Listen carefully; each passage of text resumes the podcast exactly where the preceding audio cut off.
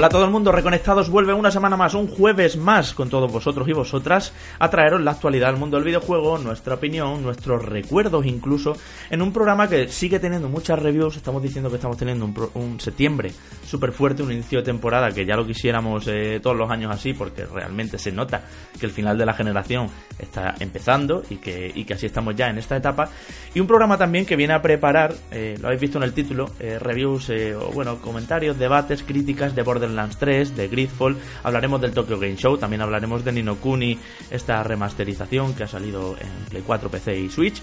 Eh, también tenemos una sección, ya os decía, un poquito más de recuerdo, más retro, más de nostalgia. Seguramente os sintáis identificados con alguna de las historias que aquí se cuenten. Y muchas cosas más que iréis viendo a lo largo del programa. Manu Jimeno, ¿cómo estás? Yo ya tengo todo preparado para la semana que viene lanzar un sorteaco como manda la ocasión eh, para empezar eh, el primer sorteo mensual y de patrones VIP de, esta tercera temporada. ¿Cómo estás? Muy bien, Javi. Pues eh, espero que te guardes cositas porque luego viene la Navidad y el tema de ser Papá Noel, pues bueno, eso también tiene bastante gracia, sobre todo de cara a los oyentes, el que puedan optar también a diferentes regalos en esos sorteos, así que guárdate algún que otro cartucho, que a ver si va a llegar luego las fechas señaladas si no tenemos nada gordo que sortear. Pues una semanita más y estamos aquí y me gusta bastante, me gusta bastante más los temas de debate de esta que los de la semana anterior. Y eh, sobre todo es por la ausencia de juegos deportivos, ¿no? Que yo creo que eso siempre es una buena noticia. Al menos para los otros tres, que ya sabéis que yo soy el que le gusta más el deporte que a vosotros dos, pero últimamente no sé qué me pasa, tío, que los videojuegos de deporte ah, vale. no me llaman la atención. Los videojuegos de deporte, no el deporte, perdón. No, no, no, no, los videojuegos de deporte, yo el deporte continúo siendo fan. Si es que al final, a ver, es, ah. es, es, como todo, es decir, eh, ¿qué prefieres? ¿Jugar al fútbol en la consola o jugarlo de verdad? Pues yo jugarlo de verdad, desde siempre. Bueno, ahí Enrique te puede decir que nuestro deportista viene del gimnasio, ¿no? Eh, sí, efectivamente. Así venimos a grabar. De hecho, sí, pero me he duchado, tranquilo. ¿no? Sudado. Ah, bien, bien, bien, bien, bien. Todo bien. Es algo importante. No quiero, aquí, no quiero aquí gotas de sudor sobre el micro. sí que es verdad, Manu, yo te recojo el comentario. De hecho, eh, algunos comentarios nos lo dijeron también la semana pasada, de que ¿Tiene sentido analizar los juegos de deporte en un, yo creo que no. podcast? Hmm.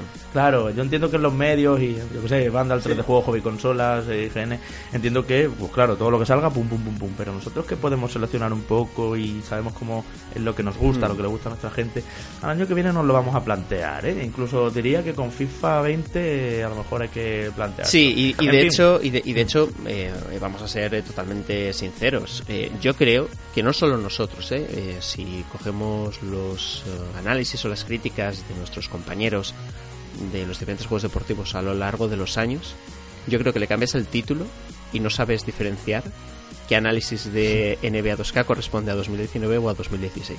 Y te lo digo totalmente en serio.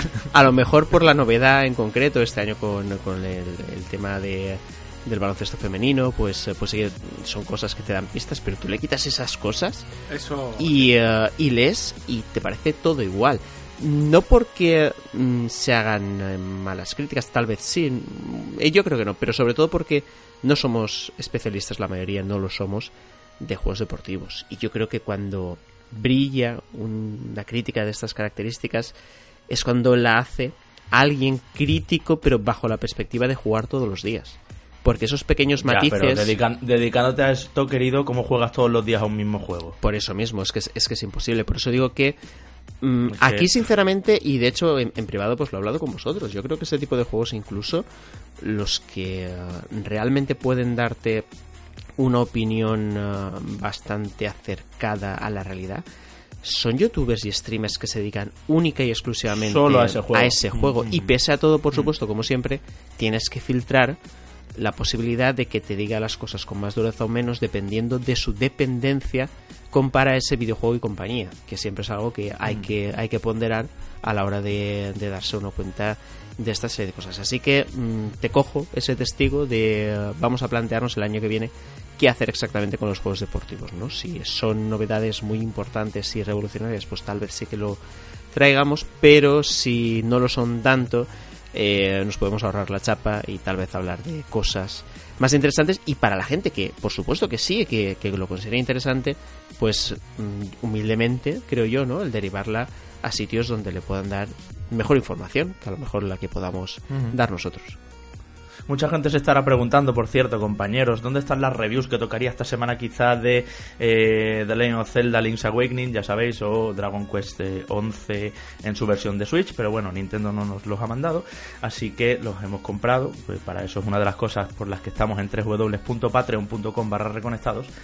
Eh, y estamos ya con ello, así que la semana que viene, sin falta, vamos, eh, tenéis aquí análisis de esos y de otros juegos que, que salen ya y que tienen buena pinta, ya lo iréis viendo. Vámonos para adentro, compañeros. Oye, pero no me presentas a mí. Sembremos- Sí. Bueno, si si ya has Pero hablado. No me has presentado, yo quiero mi presentación. No lo has presentado, es Hombre. verdad. Bueno, Enrique García, ¿qué Eso, tal? ¿Cómo ah, pues muy bien, hombre, muy bien, ahora que te acuerdas de mí. Ya. Pero ¿y estos formalismos? Pero a ver, Si Javi. Llevamos 10 minutos de a ver, intro. Javi, es- Pero es está, está claro que es el secundario de, de este grupo, pero no por eso hay que obviar su presentación. Vamos a llevarnos bien, Manuel, vamos a llevarnos bien. En fin, que nada, que, que sí, lo dicho, que esta semana traemos algunas reviews interesantes y que la semana que viene va a haber otro montón de, de reviews que ya estoy. Primero pediré disculpas a los oyentes porque no he podido hacer streaming estos días. Eh, porque estoy ocupado con un juego que me está sacando de quicio. O sea, es lo único que puedo decir hasta ahora. Ya la semana que viene os contaré de qué va toda la historia esta. Hmm. Bueno, pues Y nada, ahora sí, vamos para adentro. Venga, vamos para adentro. Os decía, sembremos el caos. Ha llegado la hora de este juego que tanta gente esperaba y que bueno, ahora hablaremos eh, larguito y tendido de él.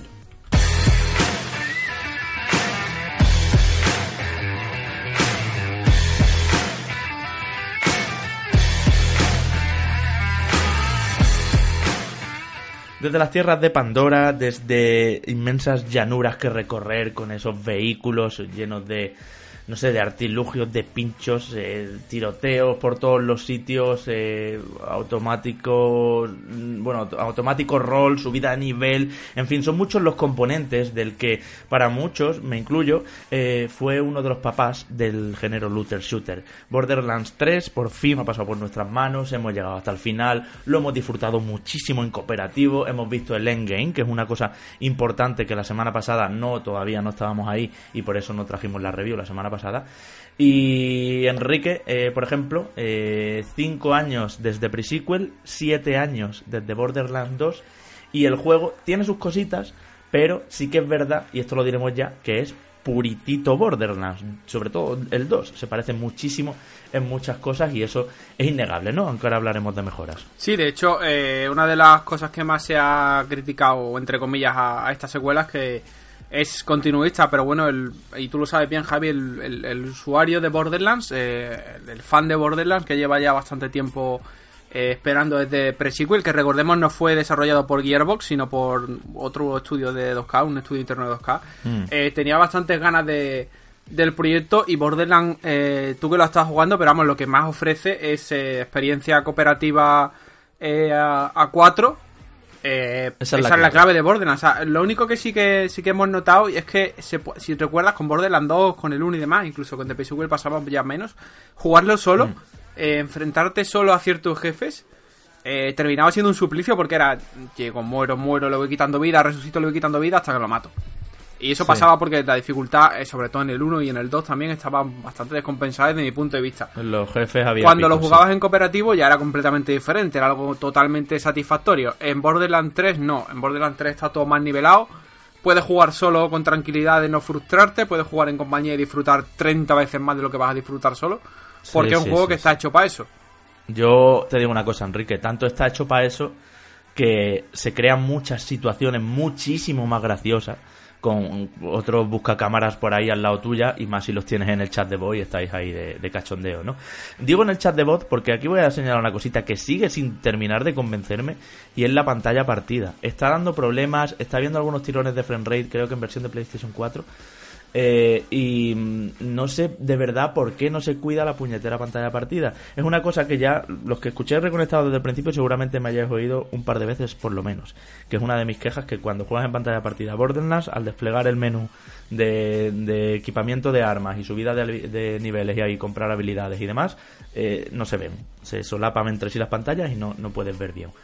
Pero es que aquí ya no es ese problema tanto, sino más bien eh, algunos eh, caídas de frame rate y demás que no se entienden. Es verdad que el juego, te digo, técnicamente algunos enfrentamientos son una pasada, está lleno de disparos por todos los sitios, es un juego muchísimo más vertical, hay más número de enemigos en pantalla, no necesariamente muy inteligentes, que lo de la IA es otra cosa que Bungie eh, les debería decir cómo se hace una IA en un looter shooter, lo digo por Destiny, sobre todo Destiny 1 que tenía una IA espectacular, pero pero sí que es verdad que técnicamente está muy bien. El juego, ya sabéis, Unreal Engine 4. Yo creo, no sé compañeros si lo percibís como yo, este juego ha tenido retrasos.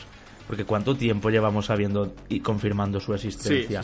No sé si os acordáis mm. que hace unos años ya, bastante, eh, salió en una PAX East o algo así, eh, en un vídeo de Unreal Engine de juegos que lo utilizaban y salía un fragmentito de, de Borderlands 3 y no sí, la creo que ha tardado un poco en llegar y esta tardanza en llegar, no sé yo qué tal le habrá sentado a las ventas. ¿eh? Pues porque Borderlands 2 hay que hay que recordar que Borderlands 2 es el juego más vendido. Está por ver y además eh, sobre esto, Javi, eh, que ya lo veremos la semana próxima. primero, el tema de las ventas es algo relativo porque sale en, una, sale en un septiembre que además sale pegado a todos estos juegos deportivos que hemos dicho. es un poco extraño decirlo, pero seguramente Borderlands y FIFA o Borderlands y Pro Evolution eh, sean títulos que pueden llegar a compartir un público objetivo común. Entonces, cuando, Parte de público lo cuando, cuando un usuario un jugador eh, ahora llega a septiembre y dice, vale, pues tengo para comprarme un juego, ¿qué me compro? Me compro el FIFA y ya me compraré el Borderlands mm. más adelante. ¿Sabes? Se compra el FIFA porque probablemente tenga más amigos que jueguen a FIFA que a, que a Borderlands en online. Entonces, por, a lo mejor quizás septiembre no haya sido el mejor mes para lanzar Borderlands, a lo mejor es un juego que llega tarde. Yo lo que tengo claro es que si, si soy fan de la saga, eh, es el juego, el juego es imprescindible. Porque ofrece más, de, lo mismo, más grande. Para mí ha sido el mejor. me, parece el mejor Borderlands, te lo digo ya. es el mejor Borderlands, pero que quizás no esté destacando tanto lo que se merecería por ser el mejor Borderlands. Porque... También te digo, debía serlo. Es que si fuera peor que el 2, apaga y Sí, pero eh, no es que sea el mejor Borderlands porque haga el gameplay mejor, que lo hace que se nota la diferencia. es, muchísimo es que es el mejor Borderlands porque tiene una variedad de escenarios que no tienen otros, otros juegos de la saga, mm. eh, por los diferentes mundos que podemos visitar. El gameplay es, perfecto, eh, la variedad de armas vuelve a ser una locura y sigue siendo perfecta. Eh, y transformables todas, Enrique, todas con, mm. tiro secundario que te las convierte, yo que sé, que hace ahí lo que quiera. Y la personalización es más avanzada también incluso de los vehículos, que esto también es algo que, me ha gustado mucho. A nivel de personajes, Javi, también, eh, Rockstar iba a decir, perdón, Gearbox no falla con la creación de personajes hilarantemente carismáticos. O sea, mm. volvemos a tener. Mira que es difícil que, que, en cada juego saquen personajes más, más memorables pues este, los que hay, los que aportan los nuevos son memorables, tanto a nivel de antagonistas como a nivel de, de protagonistas, y todo el elenco de gente que viene detrás, de gente que ha ido saliendo en la saga durante otros juegos, incluso gente de, de pre-sequel, no, de Tales from the Borderlands, de la aventura gráfica, mm. que están también presentes. Eh, y por los juegos llenos de guiños a la propia saga, llenos de referencias a otras propiedades intelectuales del videojuego, del cine, de, la, de todos. Hay referencias a Ricky Morty, hay de todo. Entonces, si te gusta, si eres un fan absoluto de la saga Borderlands, esto difícilmente, eh, yo qué sé, es que, es que es muy raro que no te guste, ¿sabes? Que es prácticamente... Y si no lo eres, Enrique, porque... Y si, no lo eres, tienes dos opciones, Destiny, Borderlands, a día de hoy. El, primero. Bueno, a ver, Destiny 2 o Borderlands 3, quiero decir, por, ah, equiparar, por equiparar dos juegos parecidos. Eh, la ventaja es que Destiny 2 es gratis el base. Pero yo te digo yo que. Y, eh, eh, y, la siguiente pregunta, ¿y entre los dos? Es decir, un usuario, por ejemplo, que no ha jugado nunca a ninguno de los dos y el tema de los looter shooter mm, parece que le, que le esté atrayendo o haya tenido otras experiencias. Yo iría primero con Borderlands. Yo iría con Borderlands también. Sí, pero incluso, incluso valorando que Destiny 2 es gratis. Es que Borderlands, te voy a decir la diferencia que hay. Y aquí podéis estar de acuerdo o no conmigo. Mm. Es que Destiny está más. Bueno, está más enfocado, no, perdón está más diseñado con el usuario hardcore, entre comillas, en la cabeza. y con el usuario de MMO. Destiny, tiene más, de, más, de WoW sí. que otra cosa. y, entrar todos los días una horita. y Borderlands, 3 es, muy complejo, todo lo que tú quieras. Puede ser muy complejo, puede ser igual de complejo que, que Destiny si queréis en desarrollo de personaje y demás. Pero es más asequible de entrada. Ya no de entrada, sino que es más vistoso, es más... Eh, eh, los temas, los menús, es más enrollado, es más amigable. Borderlands es el tío guay de la pandilla. Y Destiny, pues es el empollón. más gamberrete, eh, muy colorido, sí, es más desenfadado. Destiny Manu eh, requiere todos los días ahí un ratito. Sí, sí, pero... Y ahora han sacado el estardante de hierro, y ahora han sacado no sé qué, y ahora hay este modo nuevo en el PvP, vuelvo a entrar, vuelvo pero a entrar. Pero al final, Borderlands es más convencional. Sabemos que, que echa hacia atrás, que los números que pueda haber tras los nombres, ¿no? Y desde luego un Borderlands 3 para alguien que viene de ninguna parte puede eh, decir, uy, me he perdido algo por el camino y en verdad se ha perdido cosas, ¿no? Sobre todo una evolución que, como estáis comentando, ha sido Sí, sí, bastante satisfactoria. Ahora, el Sí. punto más importante, ya lo habéis dicho, es el tema del, del gameplay, que menos mal que ha sucedido de esta forma, porque no digo yo que es ya la justificación a que mm, las innovaciones no sean tan gordas, porque al final es, un, es una franquicia que es continuista, ¿no? Pero desde luego sí, Sí. que se puede decir que mm, ha ten- han tenido la, el detalle, por, por decirlo de alguna forma, de dotarle al juego de unas cosas positivas que antes no tenía, ¿no? En este caso, sobre todo el gameplay, que de- creo que todos coincidimos que se había quedado un poco desfasado. Mi duda continúa Era siendo... muy liviano. sí, mi sí, duda sí, continúa siendo si Borderlands 3 no llega tarde a la cita. Yo sigo pensando que sí. Aparte de, Sí. de la fecha escogida, que me parece que el mes de septiembre a Borderlands le pegamos otra cosa, ¿no? A lo mejor él le Pero pega que eso más. es indudable. Y os digo una cosa, compañeros. eh, siempre, la pregunta siempre de lanzamiento, ¿me lo compro ya según estoy escuchando este programa o no? Yo diría que no, porque este es uno de los que baja pronto, ¿eh? Eh, yo- Este yo juego vende mucho, cosa. pero este dentro de un mes y medio, Enrique, baja. No pues sé te voy a contradecir, Javi. Yo te voy a contradecir. Creo que mm, jugar este tipo de juegos más tarde, para eso tienes que coordinarte con otra gente que esté dispuesta a jugar a este claro. juego más tarde y que mantenga Sí. las ganas. Y eso es muy complicado. Pero Manu, pero sí, por Manu. lo que compramos, escucha Enrique, por lo que compramos uno, dentro de un mes y medio compramos el tuyo y el mío, pues vamos, eh, esta Navidad tranquilísimamente, vamos tú y yo a Borderlands. Es que te digo una no cosa- pasa nada, es atemporal este juego. No tiene. PvP, no tienes que enfrentarte, no es como en el Duty, que o entras en la primera semana o apaga y vámonos porque te Claro, funden. como Destiny, que realmente quiero decir que la, la diferencia entre uno y otro es que la diferencia de Destiny es la evolución de tu personaje es colectiva dentro del universo. La, la evolución de tu personaje en, en el Borderlands 3 o- en la saga Borderlands es relativa a con quién juegas. Pues Claro. Si yo juego con vosotros tres, a mí me la pela que haya gente que se lo haya terminado ya si nosotros estamos jugando tres horitas a la semana. Mm, Sí, sí, Eso sí. lo tenéis que jugar. De todas formas, y da igual que sea ahora que el año que la viene, reflexión no era tan con respecto al juego, sino más con respecto al jugador. Es decir, entendemos que cuando existe un lanzamiento de un videojuego, las ganas por jugarlo aumentan muchísimo. Y al final, conforme claro. pasa el tiempo, por supuesto que dices, vale, eh, conforme Ya pasa el tiempo, olvida. el precio irá bajando, pero también irán bajando mis ganas de jugar.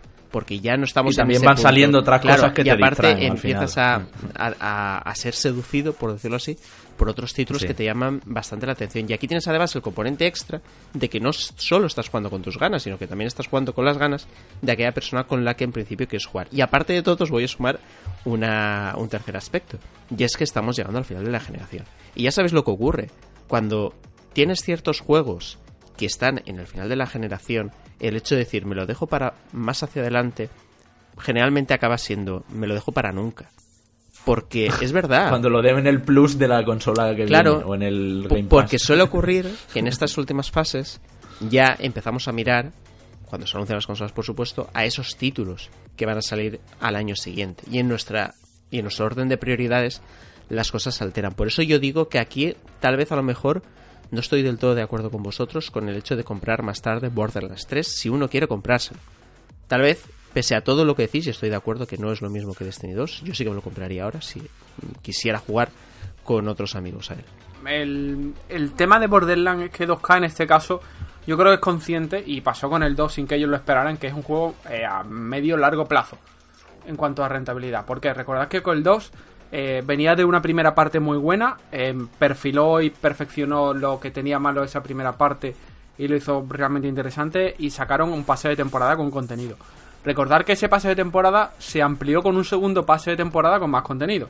Entonces, aquí Gearbox ofrece un paquete tremendamente completo, de, con un montón de horas, ya no solo a nivel de, de trama principal, sino a nivel de secundaria, es una burrada de horas en la que podemos jugar, rejugar, etcétera. Sí, pero el endgame, el endgame es regulero, ¿eh? Ahora bueno, hablamos de ello, claro, pero el bueno, sí. endgame lo van a terminar perfilando con, con, Con todos los temporadas DLC, y- con temporadas. y DLCs, sí. Te quiero decir que Borderlands ha salido ahora, ¿sale tarde? Pues posiblemente sí salga tarde, porque el año que viene vamos a tener la nueva generación. Pero recordemos que es un juego que va a ser retrocompatible con las nuevas consolas. Entonces, yo me juego lo que queráis a que dentro de un año tenemos otro pase de temporada con Borderlands coincidiendo con el lanzamiento del resto de consolas, con actualización a más resolución, bla, bla, bla, bla, bla, bla. Y a este juego le van a dar continuidad, por lo menos, yo te diría que hasta 2021, 2022 me, me costaría me costaría mucho que no pase eso, o sea, que no creerme eso. Porque sé cómo va a trabajar Gearbox, sé cómo va a trabajar 2K y sé lo que le interesa a 2K. Y lo que le interesa es que 2K, 2K tampoco tiene mucho más. Que no es, Ah, no claro. es una Nintendo que tiene 70 juegos, ¿sabes? No, O es que una- 2K, tú piensas ahora Mm. mismo, el ecosistema de 2K, que la planificación eh, en la generación anterior tuvo una potencia increíble con, con sus sagas. O sea, Mm. Bioshock, eh, XCOM, Sí. eh, que también ha salido en esta, pero bueno.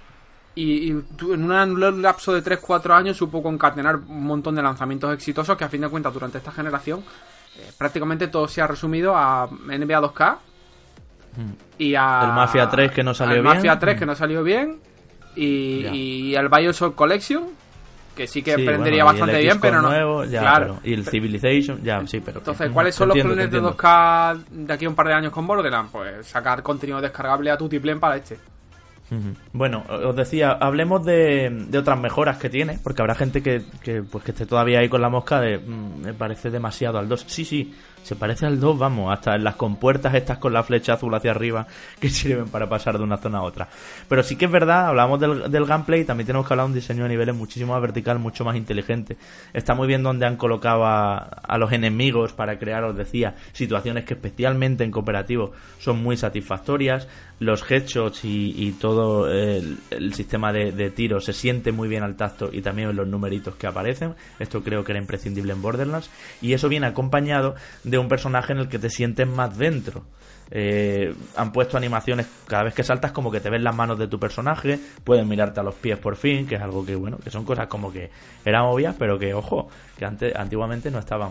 Entonces, eh, creo que la sensación de peso es, es bastante mejor también en, los personajes. Y lo que decía Enrique, lo del, ca- lo del carisma, coincidiréis conmigo en que, bueno, no está ya que el guapo, pero los siameses calipso estos y los otros jefes que los acompañan eh, tienen todo el rollazo. O sea, son eh, de nuevo marca de la casa eh, con sus bueno, pues con sus chascarrillos, con su, sobre todo con ese puntito un poco macabro a veces que, que es políticamente incorrecto incluso, es un juego claramente más 18, hay muchísimas referencias sexuales, violencia desmedidas, situaciones de tortura, o sea, es una, un juego bastante bruto, pero como tiene este aspecto gráfico y este look, pues como que se le acepta todo, ¿no? Y hablemos de otra cosa, compañeros. No sé qué os ha parecido lo del nuevo modo este de loot individualizado. De manera que cuando yo juego con Enrique, él tiene un loot y yo tengo otro. Y los dos podemos recoger al matar a un bicho o al abrir un cofre. Los dos recogemos de ahí y a cada uno nos entra eh, con nuestro nivel. A mí, por un lado, me gusta porque entiendo que se quita el punto este de, de competir por el botín, que es algo que, que caracterizaba a Borderlands, que veías un cofre y todo el mundo pasaba de, de los enemigos y se iba flechado para el cofre para abrirlo, para quedarse todo lo que hubiera, todo lo bueno que hubiera dentro. Pero por otro lado, como que se pierde un poco, no sé, no sé si me gusta o me disgusta. Yo creo que, que es una novedad que reduce la frustración de la gente a la hora de jugar a, este tipo de juegos. No es diferente a lo que Destiny 2, por ejemplo, o el propio Destiny primero ya hacía en, en su momento. Y mm, es que al final, imaginaos ¿no? que entráis a, a una fase de juego que tiene un reto muy complicado y tú no puedes llegar a, a ese botín, ¿no? Porque alguien eh, se ha adelantado a él. Mm, Yo creo que acaba siendo injusto y, eh, y que sobre todo que crea anomalías a la hora de jugar, como bien has dicho Javi, que no son que no son buenas, ¿no? A la hora del normal desarrollo de una partida, así que en ese sentido sí que es cierto que cambia con lo que estamos acostumbrados, pero bueno, yo creo que cambia mejor. No obstante, tiene modo también tradicional para quien prefiera la experiencia hardcoreta ahí de, pelearse con uñas y dientes por cada nuevo cofre que aparece en el horizonte. Y luego, ya os decía, eh, hay algunas cosas más, bueno, la personalización y todo eso de las armas que decíamos, hay pequeñas mejoras como que he notado también, como las máquinas expendedoras, por ejemplo, que ahora ya te pone el arma del día eh, directamente, o incluso que tienes eh, una organización de las misiones mucho más dinámica, ya no es lo típico de principales, secundarias, esta tienes esta activa, pues no puedes tener ninguna más, sino que con la misma cruceta eh, vas, eh, bueno, yo he jugado con mando, em, vas eh, activando y desactivando en función de la zona donde estés. Por ejemplo, tú puedes estar siguiendo una misión principal y que cerca haya un objetivo que es el de una secundaria, cazar a determinada Sí. criatura o hablar con quien sea. Entonces, todo a la vez lo llevas para adelante. Entonces, tienes una sensación de gestión de las misiones y de, de sinergia, de amortizar el viaje, por así decirlo, muchísimo más satisfactoria. Porque, ya os digo, eh, vas resolviendo cosas todo a la vez. No tienes por qué ir recao a recao uno a uno, ¿no? Y luego, pues bueno, eh, las granadas, por ejemplo, ahora funcionan de otra manera porque su slot o su, su casilla eh, la puedes dedicar a una segunda habilidad secundaria a tu personaje, lo que entiendo que ha bebido sobre todo de los hero shooters y de, y, eh, bueno, pues de Overwatch y de este tipo de juegos, ¿no? Donde es muy importante la ulti. Eh, aquí todavía más. Todos los niveles de cabronazo y todo eso están reajustados también teniendo esto en cuenta. Y yo creo que lo que decimos, para mí el mejor Borderlands, por supuesto. Jolín, han pasado siete años desde Borderlands 2, no fa- faltaría más, ¿no? Pero es un juego muy completo, te va introduciendo bien poco a poco en todo. Y si eres novato en la franquicia, al principio te cuentan un poco que es un buscacámaras, de qué va todo esto y eso. Pero Enrique, yo te voy a discrepar en una cosa. A mí hay dos de los cuatro protagonistas que no me han gustado mucho. A ver. Me parecen muy genéricos. Tanto el tanque como la sirena. Creo que están muy vistos, eh, son como muy de Borderlands de siempre. Y ahí he echado yo de menos que metan mecánicas nuevas. O sea, que no sé, una cosa que no que rompa un poco con el con todo, ¿no? O un solo cuerpo a cuerpo que no vaya armado. Jolín, tienes la experiencia de Battleborn. Ahí estuvieron Sí. creando personajes cada uno con un estilo de lucha súper distinto. De hecho, ya en anteriores juegos de Borderlands ya hemos tenido personajes de ese perfil, o sea que no. Claro, pero que no han arriesgado demasiado en estos cuatro iniciales. Sí, que han que ido- es verdad que luego llegará el DLC y habrá otro que sea como. No, este es que se, le se, se teletransporta y rebobina el tiempo y yo que sé, cosas así locas. Pero de momento me han parecido, sobre todo esos dos, eh, bastante previsibles y genéricos. Y luego, de hecho, ves su árbol de habilidades y, y tiene lo que, lo que tiene un tanque en todos los juegos de disparos, ¿no?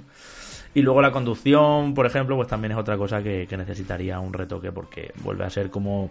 Ya no es conducción arcade, ya es mm, hacia donde muevas la palanquita va el coche. No tiene, no tiene más, no hay más normas de física ni más normas de nada, ¿no? Sí que es verdad que los coches ahora se tunean y eso está bastante guay porque le cambian los atributos y las estadísticas y al final de la partida acabas con un pepino bueno de, de vehículo.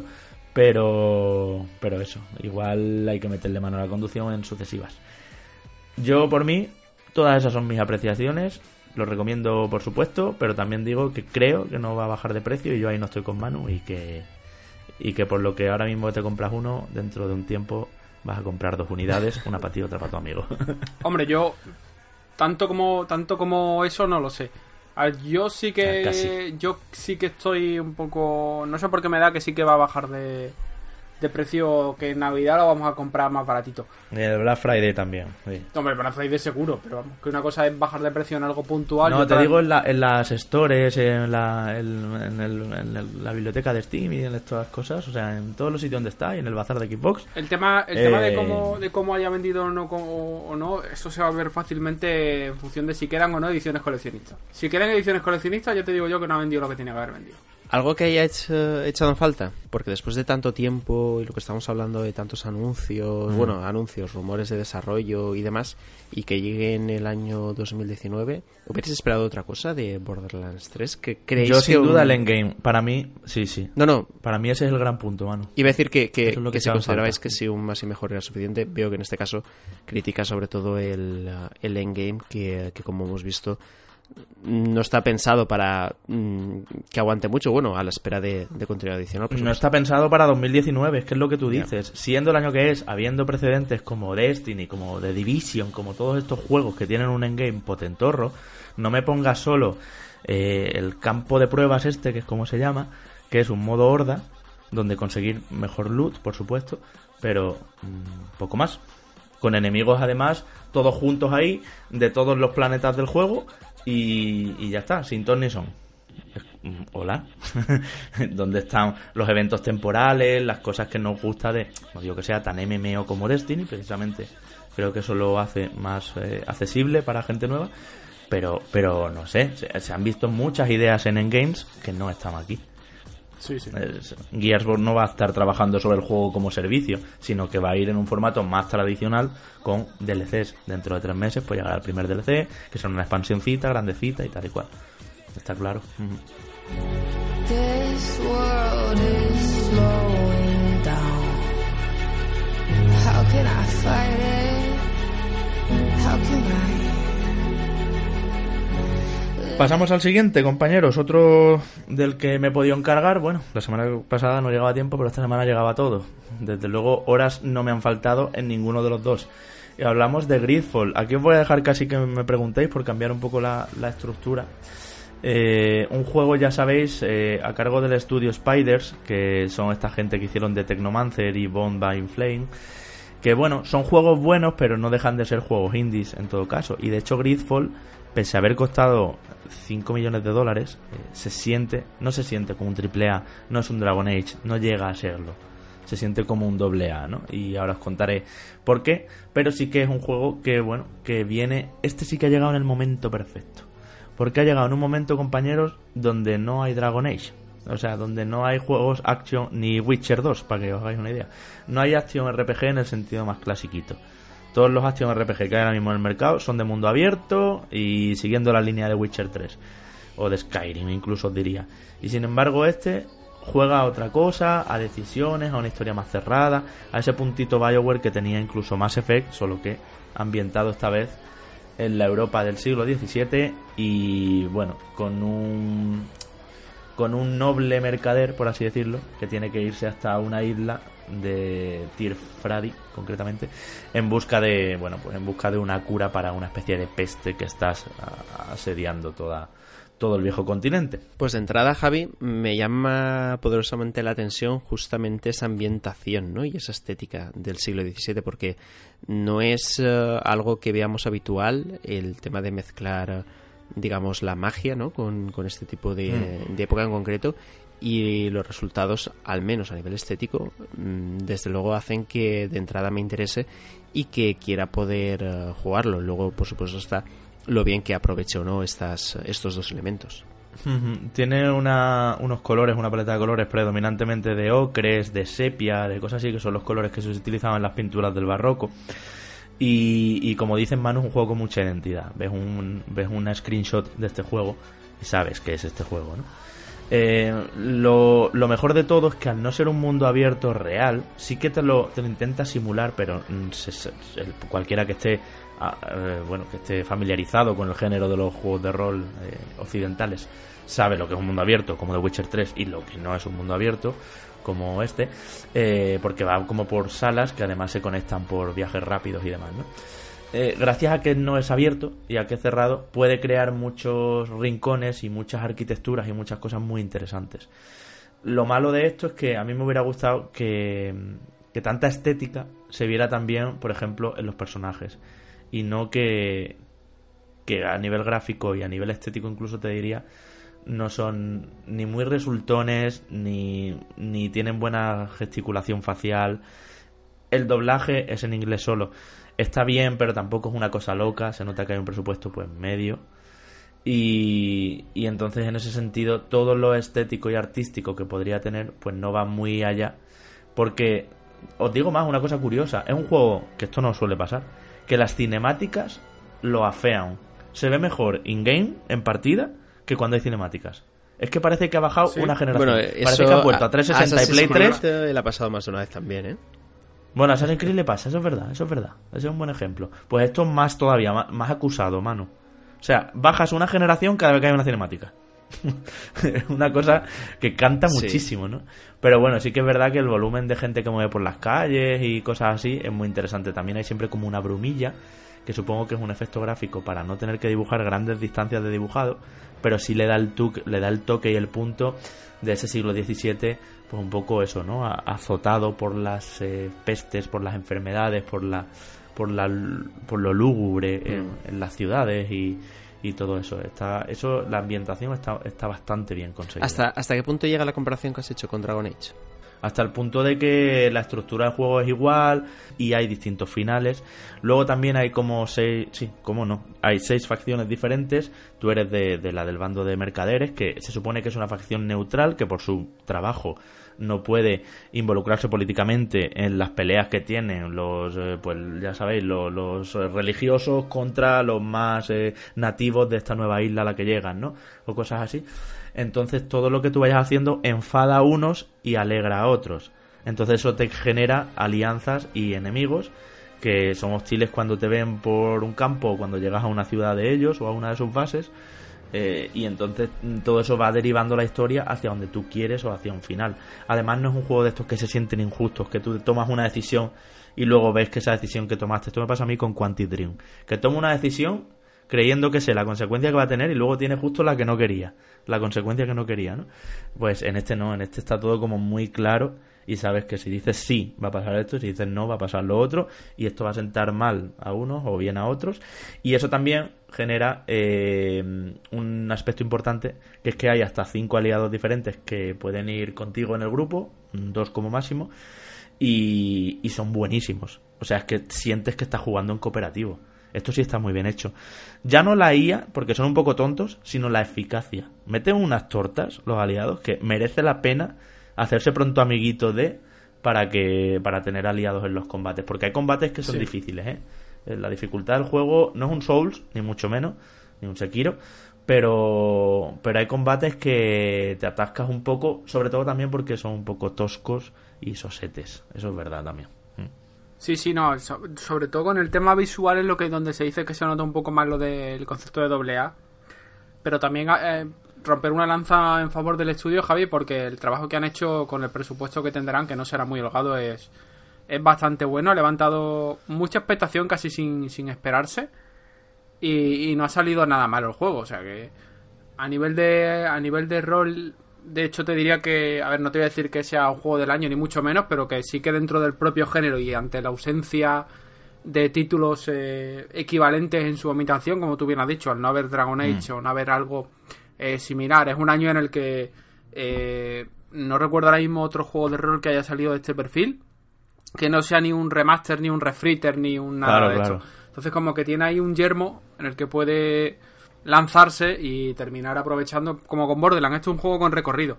Y es un juego que en lanzamiento habrá vendido una moderada cantidad, pero que con el boca oreja va a terminar, oye, funciona bien, está guay, me gusta, no sé qué tal, redes sociales, vídeos. Al final yo creo que va a terminar vendiendo lo que tiene que vender. Es un poco más barato además de lo habitual, Enrique, y es un juego que, como dices, recoge y entra en un, ya lo hemos dicho antes también, entra en un, terreno donde no hay nadie ahora, también porque es de esos juegos de numeritos muy pecero en muchas cosas. De hecho, ya al elegir, al elegir el personaje, porque tiene un editor de personajes al principio, está muy bien implementado, por cierto, porque te está, te está- un pintor te está haciendo un retrato y te dice, bueno, exactamente cómo quieres que te ponga el pelo, no sé qué. Entonces tú ahí ya eh, vas eligiendo los rasgos, ¿no? De hombre o mujer eh, del mercader que te va a acompañar y mm, eliges entre tres clases, guerrero, táctico y mago, son muy distintas entre sí. Hay unos árboles de habilidades con más de 80 habilidades, eh, aquí se llaman talentos, eh, que realmente está en tu mano decidir por dónde quieres ir. Sí que es verdad que es la clase que hayas elegido te va a dictaminar mucho eh, qué puedes hacer y qué no. Por ejemplo, el mago no puede utilizar armas de fuego, ¿no? Y en este juego son bastante buenas. Yo recomendaría un táctico porque es muy interesante. Es lo que sería un trampero, ¿no? Que va poniendo trampas y además utiliza mucho la alquimia, los brebajes y todo eso. Por supuesto, hay muchísimo de rol de tiendas, de lo que te digo, de equipo. Eh, ha mantenido este juego, creo que es algo que nos va a acompañar, compañeros, eh, mucho tiempo. Ha mantenido este juego los niveles de rareza, el equipo verde, el morado, el dorado, ¿no? Por, por legendario, épico, todo eso. En plan God of War. Y es un juego de me equipo esto, suelto esto, pero vendo esto, con el dinero hago esto, y ahora tengo estos estas hierbas, así que hago esta poción, que no sé qué, y todo eso lo tiene eh, al mejor de los niveles. A cambio, lo que os decía, el combate me ha parecido muy, muy simple. Muy simple y un poco tosco, porque no queda muy claro a veces si algo te ha impactado o no. Los disparos no se ven muy bien y a veces mueres porque alguien te ha disparado desde la lejanía y no sabes ni por qué han muerto. Y, y luego tiene otra cosa que es la pausa táctica, que En el juego funciona bien, lógicamente. Tú paras el juego, das un par de comandos que quieres y, y en cuanto vuelves a reactivar los hace. Entonces te deja pensar un poco situaciones. Sí. Pero no es una cosa loca como va a ser en Final Fantasy VII Remake, por ejemplo, ¿no? O, o como es en- o como era darle a la barra espaciadora en Baldur's Gate 2, para que os hagáis una idea, ¿no? Que era como fundamental.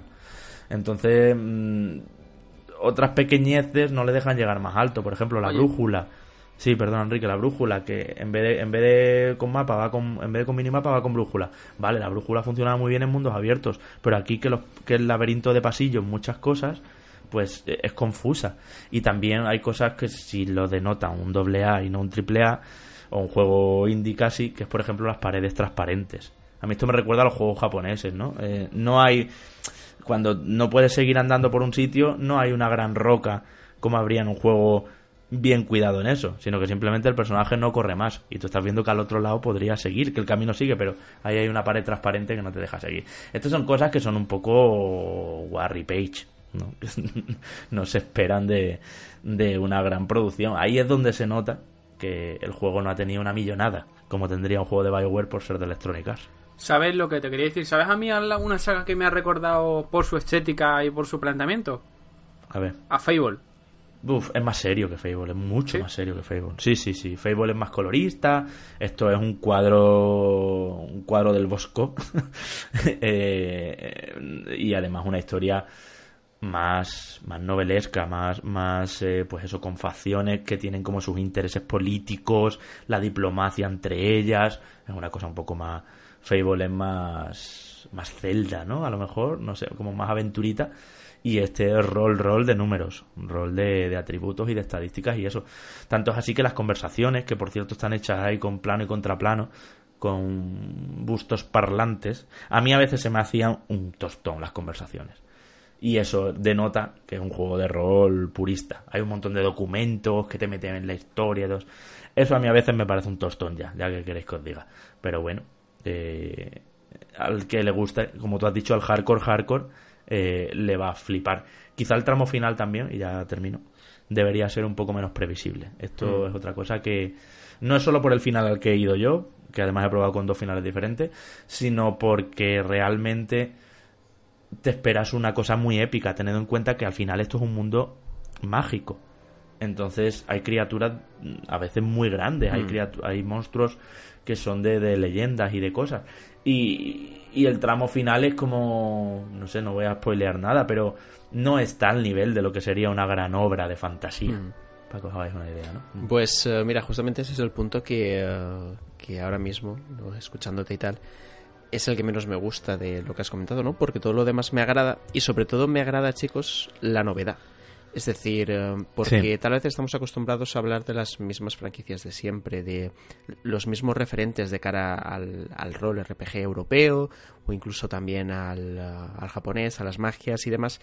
Y hay ocasiones donde te apetece algo nuevo, te apetece algo que no se llame eh, The Elder Scrolls, no se llame Final Fantasy si nos vamos al JRPG, eh, que no se llame eh, eh, Dragon Age, ¿no?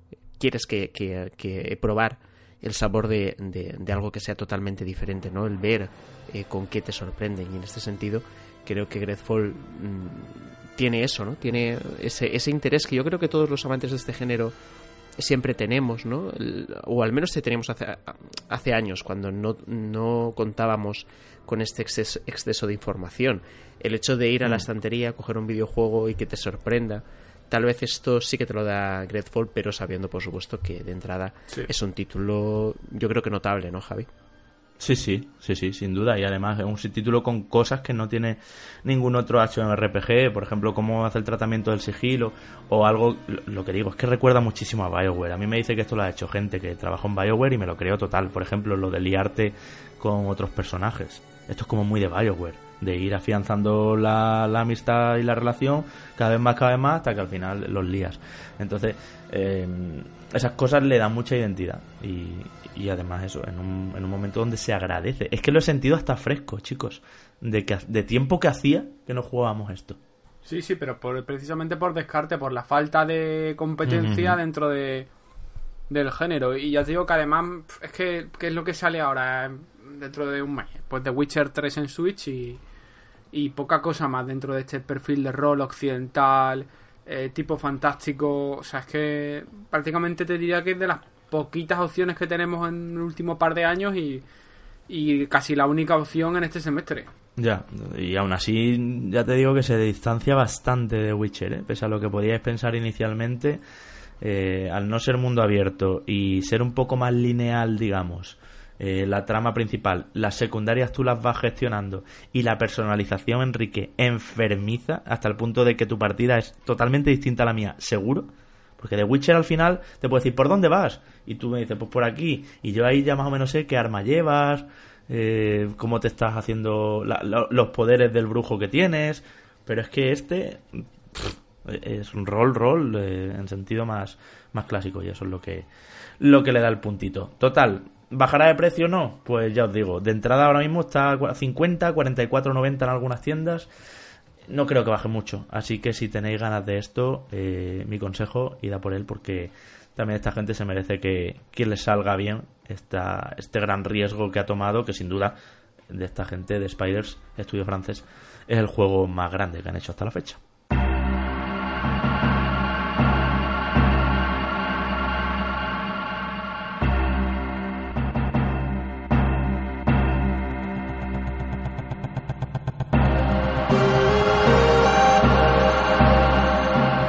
Hasta ahí los análisis de esta semana. Y bueno, hablemos de Tokyo Game Show. Porque aunque fue la semana pasada, ha habido tela marinera que cortar. Primero de todo, compañeros, un juego. ¿Cuál ha sido el juego del Tokyo Game Show? ¿Con qué os quedáis? Venga, va, La mano. la duda ofende. Bueno, bueno. Final Fantasy eh, VII Remake, yo creo que de largo es el juego que más nos ha impactado. Mm, Tal vez por. eh, Bueno, ya la semana pasada lo comentamos un, un poquito. Por ese eh, tráiler eh, que no sabría cómo describirlo. Puede ser un tráiler actual. eh, Es decir, conforme sería un tráiler hoy en día pero de una manera que nos rompe un poco la cabeza porque no la relacionamos con Final Fantasy VII. Es decir, es pr- prácticamente como si me estuvieras eh, metiendo un tráiler de Jungla de Cristal, ¿no? Eh, Sí, y- sí. Que va, que va. Sí, eh, yo- No, no, comparto con Manu total. sí, o sea, era un tráiler. El tráiler, no digo el gameplay, el tráiler no, no, no, casi no percibías que era un Final Fantasy. sí, sí. el Era como un juego de tiros y de cosas yo lo veo y más de, de loca de, y de de explosiones. Cristal, eh, la nueva de los Claro, mercenarios. cuando sabes, cuando sabes que el del pelo rojo es este personaje, Claro. que el, el del pelo largo es este otro, y que este no lo has visto nunca y entonces es uno nuevo, y empiezas a atar cabos, que si Zack, que si Sephiroth, que si no sé qué, pues entonces ya es Eso es. Pero si es Pero super si fan- no- el tráiler es Que super va, que va, que va, Enrique. O Sí, sea, sí, es es fanservice, fanservice, pero por la fan. gente que hay, es decir, por los personajes Claro, que aparecen. pero, para mi cuñado si no jugó, para mi cuñado si no juega Final Fantasy VII es como esto sale Bruce Willis. Claro, claro, eh, ¿Cómo eh, exacto. Pues y- sí, se llama Barret. Y yo creo, yo creo que sobre todo te rompe un poco con. o, o está poco relacionado con lo que realmente al final acaba siendo el juego. Eh, y yo creo que, te, que Hmm. transmite cosas diferentes. Ojo que no lo estoy criticando, pero desde luego No, no, es otro rollito, es otra forma de entenderlo. me Sí, sorprende, sí, sí. me sorprende la forma de, de- de presentarlo. Tal vez eh, en, en mi mente un Final Fantasy se muestra de, de otra manera, apelando a lo mejor más a los sentimientos, que hay a lo mejor algún algún frame en concreto, alguna serie de frames que sí que lo hacen, pero en general eh, es posible que esté adaptado hoy en día al, al dinamismo con el que consumimos No, no, las está cosas. claro. Pero que el tráiler apela a lo que tiene que apelar porque es que es complicado de hacer un tráiler de... Primero que yo creo que el juego va por esa línea. Va, va, por, va, va a contentar a doble, primero a doble vía. Al jugador que lo jugó en su momento, que va a ser el 95% de la venta. Y, a- y al jugador nuevo. Entonces, el jugador nuevo que se lo encuentre, que esté ahora acostumbrado al discurso de la industria, pues lo que quiere, Quiere es pirotecnia. un señor subiendo una escalera mientras le están pegando tiros, otro tío con una mano pistola pegando tiros y otro saltando de una moto haciendo un giro imposible para pegarle un espadazo a otro. O sea, eso lo veo, lo veo perfectamente bueno. Que, que te digo una cosa, pero que era así, ¿eh? Lo que pasa es que no había tecnología entonces y claro, no hacía- pero que- en realidad, pero que yo hay jugándolo este verano, la parte de Midgar es súper militarista. Súper y- militarista y, y y- de acción y de armas y de, y de avalancha y de y lo que eso, se ha creado, o sea, las escenas que salen en el trailer son calcos de las que veíamos en el juego. Lo que Sí, pasa sí, es que en el juego eran planos estáticos con un monigote poligonal subiendo una escalera y así sonando clan, clan, clan, clan. Y aquí Mm. es ya espectáculo absoluto con la generación actual. O sea, es que. Os digo una cosa y me voy a anticipar, y esta lectura creo que no la ha hecho nadie. ¿Os acordáis cuando hablamos de Kingdom Hearts 3 y decíamos que ha eliminado los cuadros de diálogo por cinemáticas? Hmm. Y que mucha gente se quejaba de que era avanzo, cinemática, avanzo, sí. cinemática. Porque ya no hay aquí va a pasar cuadraditos de parecido, diálogo. ¿eh? Aquí va a ser igual, ¿eh? Os lo aviso, no, no he visto cuadros de diálogo por ningún lado y hay cinemática cada tres Y el pasos. fan eh, lo va a agradecer. han- sí. Es decir, eh, está claro que los nuevos... A mí me parece genial, pero que, que hubo gente, Manu, que dejó Kingdom Hearts porque tenía esa sensación de avanzo, cinemática, combate, avanzo, cinemática, combate. Puede ser. Y aquí es un poco igual. Puede ¿eh? ser. En, en- en- no este es mundo caso, abierto ni nada en eso, este ¿eh? caso yo Mm. creo que, que desde luego un desarrollo de estas características no puede perder la perspectiva del momento en el que estamos, pero tampoco del mayor valor que, que- que puede alcanzar. Y el mayor valor que puede alcanzar un Final Fantasy VII Remake es eh, explotando el fanservice. Y se explota también a Mm. través de esto. Es decir, con cinemáticas y con diálogos perfectamente detallados, donde nuestros personajes favoritos de la infancia, de esta franquicia, aparezcan, yo creo que se nos va a Sí, caer sí. la baba a todos y nos va a dar igual, tanto si es al principio como si es al final. Yo creo que mantener ese ritmo, ese nivel, mm, va a, a- a conseguir que, que- que nosotros obtengamos lo que siempre hemos esperado al respecto. Pero más allá de todo esto, la primera muestra de gameplay de forma extendida también la hemos podido ver durante esta Tokyo Game Show, incluso el control de las invocaciones. Y eh, yo mm, en serio no estoy subido a ningún eh, a ningún carro de, eh, de hype ni a ningún carro de, de que me flipe la franquicia. Eh, pero Lo me están, haciendo, lo están haciendo genial. Yo creo que la- lo- los mejores de Square Sí. Enix, sinceramente, ¿eh? y, y mira que aquí somos críticos, ya sabéis que aquí vinagreamos rápido cualquier cosita. creo sí, que sí. la mejor gente de Square Enix está en este proyecto. Porque son todo buenas ideas. Yo tenía miedo, os digo, Team, ¿eh? sí. antes de ver esto, tenía miedo con las invocaciones, porque decía, te vas a, cuando llames a Ifrit, que es la que hemos visto ahora, pero bueno, o incluso a Bahamut, que era como dos minutazos ahí de animación desde fuera del planeta, tiraba su rayo, no sé qué, eso va a cortar todo el rollo. ¿Y cuál ha sido la idea? Perfectamente, han girado de tuerca y han dicho, Ifrit baja en un momento, en 5 segundos, y se queda ahí contigo combatiendo, metiendo unas, un- unas olas de fuego que flipas. Y eso le da espectacularidad como requiere una invocación, pero no te para a ti. A ti te ha parado solo 3 segundos. Y sí. cuando llega. Cuando llega a cierto momento hace su ataque especial. Cuando ya tiene el límite al máximo, Y tira ya el está, especial. y- Pero todo eso in-game, Enrique. Así no se para Claro. la acción, ¿sabes? Y eso me parece totalmente Es actualizado. todo- y buena idea. todo lo que es lo que hice, lo que lo que estuvimos hablando la semana pasada a micro cerrado, es que todo lo que están enseñando está Sí, sí, bien. no hay nada de momento que yo ¿dónde diga, está- "Uf, do- do- dónde veremos". está? Ya, ya, ya. ¿Dónde está aquí el gato encerrado? ¿Dónde está el, el fallo? ¿Que ¿Dónde no lo van a querer Yo meter tengo una teoría. Pero es Tengo normal. una teoría. Es normal, ahora me la cuenta. Es normal que, que, que lo mejor, lo más granado y la élite de Square Enix esté implicándose en este proyecto porque pensaba que es un proyecto que va a dar de comer a la compañía durante los próximos 10 años Mm. fácilmente. O sea, la primera parte sale ahora, han dicho que a partir de- del lanzamiento de la primera parte ya deberían ir con la producción más, más rápido porque no, no es normal, ya tienen el motor, El tienen sistema de combate. tecnología, tienen personajes, tienen lo más, lo más eh, complicado de hacer. Sí. Eh, pero vamos, que yo calculo que mínimo dos años, mm, como Sí, poco sí, sí. de lapso entre parte y parte va a haber. O sea, y no me extrañaría nada que entre la segunda parte y la tercera tengamos también un Final Fantasy XVI. Mm, No lo descartaría Ya, yo. ya, ya, ya. Entonces, es que es normal que tengan toda la carne en el asador. Y, y es que lo que te digo, no sé dónde está el fallo. ¿Tú ¿Cuál es el, ¿Dónde está Mi gato teoría es que este juego va a durar menos de lo que esperáis. En plan que en 12 horitas te lo haces. Hombre, pues ya han dicho que en teoría dijeron que la duración va a ser la equivalente a un Final Fantasy normal. Es decir, 30 horas. Final 13 o a 30 horitas, 25-30 horas. Eso es lo que han dicho ellos. Mucho lo veo yo. Tened en cuenta, Pero tened en cuenta que que, esto tiene que ¿eh? seguir, que no es un juego que tú vayas a coger, que eh, quiero decir, cuando llegas a nivel 15 o 18, por ahí creo que se salía ya de Midgar, o antes, ¿no? O nivel 12, no me acuerdo bien, pero que cuando Cloud llega a nivel 12 ya se ha acabado el juego. Quiero decir, que no puedes irte hasta nivel 40 o nivel 99, como en un JRPG. Hombre, a lo mejor sí puede. A lo mejor hay zonas en las que te quedas peleando y puedes subir y llegar al juego número 2 con el nivel Sí, 99. claro, y- Es que va a, va, va a depender un poco de cómo compensen el... Por ejemplo, un todo detalle. Las invocaciones, si recordáis, no estaban en... En esa parte, todavía no invocaba, O sea, efectivamente. la, la primera, la primera invocación la cogías en el...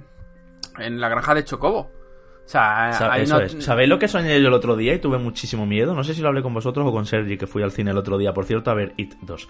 Eh, como, como mandó Manu el programa de la semana pasada, cuando le preguntó por ello. Em, imaginaros Que Square Enix al final dice, oye, que cancelamos lo que queda de Final Fantasy VII. Se queda en esto y ya está. ¿Qué dice? Eso no va a ¿Tú pasar te en la vida. la decepción? La de gente que sentiría mía, que que- ha tirado su dinero. ¿Qué, qué ansiedad me está entrando. Pero, pero es que, Enrique, ¿cómo narices van a...? pero, Samur. ¿cómo- No, no, no. Samur total, ¿cómo, cómo, cómo narices van a hacer el mundo abierto? Eh, todo lo que viene una vez que se abre Hombre, el mundo. pues como, pues yo confío en que lo hagan como el 15, ¿eh? Sí, hombre, que menos, desde luego, desde luego. Algo así tiene que ser, pero es que el mundo abierto ya es otro rollo. Yo no, no tengo miedo a que eso ocurra, Javi. Yo creo que eh, el título, por supuesto, por la cuenta que le trae a Square Enix, Es que tiene sería, sería bien, una ola de, de salir, eh, críticas y de... Pero bueno, que lo mismo pensábamos sí, de Scalebound y se canceló, Y, ¿eh? Pero en, e- en este caso estamos hablando de que seguramente es, eh, es el mayor activo Sí. histórico posiblemente de la franquicia, ¿no? Y yo creo que es el producto que relacionas instantáneamente con, con Square Enix, con, con Squaresoft anteriormente, y no puedes mancillar, por decirlo así, la, Mm. la imagen de eso, ¿no? Creo que la ola de negatividad que envolvería a la compañía sería tal que Mm. no se la pueden jugar. Así que eh, en ese sentido mm, estoy bastante tranquilo. Sí que te diría que eh, no espero una duración eh, muy larga, conforme has comentado, pero tampoco la quiero que sea de- demasiado extensa, porque ¿os imagináis el perder eh, tantísimo tiempo, es decir, eh, 50 horas en, eh, en, en esa No. región en concreto? No creo. Yo creo que no. Yo creo que hay que equilibrar bastante las ganas y administrarlas bien para llegar al final de esta historia con, con, con eso, con, con ganas, se valga la redundancia de terminar. Han dicho Banu que van a meterle más contenido y de hecho este tráiler ya vamos eh, por dónde pueden ir los tiros. O sea, este personaje que se ha visto, el señor este del pelo rojo que va en la moto, eh, lo definen como un soldado. Entonces, seguramente, evidentemente parece que todo parece apuntar que es un personaje 100% nuevo y meterán una subtrama de un soldado que persigue a Cloud o no sé qué tal porque lo contrata Shinrai y a lo mejor va con los turcos o yo qué sé, lo que sea. Y a lo mejor incluso si me apura sea el jefe final del capítulo, yo qué sé. No lo sé. Entonces, por meterle contenido, ¿lo pueden alargar para que dure 30 horas? Yo creo que sí. Porque a fin de cuentas incluso... eh, creo que no está confirmado, pero me, parece, me pareció leer, leer que tenían intención de incluso dejarnos visitar otros distritos de Midgar que no estaban en el juego. Entonces, a poco que te metan dos, tres distritos grandecitos, con misiones secundarias, con algunas quests, con más jefes eh, y tal, y, que, y eso molaría un huevo porque quiere decir que solamente estamos viendo lo que conocemos del juego. Y a partir de ahí, todo, eh, todo lo que veamos. De otra forma, nuevo. que no enseñen más, ¿eh? Ya lo dije el otro día en el Telegram, en el grupo de Reconectados con nuestros patrones. Eh, basta, ya está. No quiero ver más de Final Fantasy. Y nosotros por trabajo lo tenemos que ver todo lo que sale. Por tra- trabajo quiero decir por venir aquí e informar. Pero, pero por favor, basta. Vas a ver seguramente, si no a finales de año, eh, a principios del año que viene otro sí, tráiler. Hombre, ya, da, te diré. Y mínimo uno o dos más quedan. Ya, ya, ya lo sé, ya, ya, ya lo sé. Y eso que ahora lo que hemos visto es gameplay también extendido, ¿eh? Como ha pasado, y ya encauzo, si queréis, al siguiente, con Death Stranding. Impresiones, ¿se os ha desinflado? ¿Se os ha inflado más todavía? Porque mucha gente está decepcionada. Eh, yo no entiendo la decepción, si digo la verdad, porque Kojima siempre... Es verdad que el juego, el planteamiento que tiene es realmente confuso, porque Kojima siempre ha sido así, pues ahora mismo todavía lo es más. Si recordáis con Metal Gear Solid 5 de Phantom Pain, la gente especulaba de una forma loca con lo que se veía en los trailers por qué salía este personaje, por qué tal, por qué cual, y al final nadie vino, vio venir lo que, lo que cómo terminaba el juego. Pues eso lo multiplicas por 40.000 porque en Death Stranding no tenemos ni puñetera idea de lo que pasa. Entonces, ahora que se sacó el trailer del debriefing el otro día, ya más o menos vamos intuyendo que, bueno, la sociedad está fragmentada, toda la, la pájara esta que se ha inventado Kojima del juego, tu juego tipo Strand, esto que Sí, lo llamáis de hacer conexiones entre las ciudades es la misión que te manda Claro, eh, la Amelie esta que se supone que bueno que Norman Reedus eh, bueno Sam Bridges eh, la conoce de antes que es la gente que dice, lo que dice la gente es que es un juego vacío, que es un juego de no hacer nada. A mí es que eso, a mí el juego de ir recogiendo chatarra me encanta.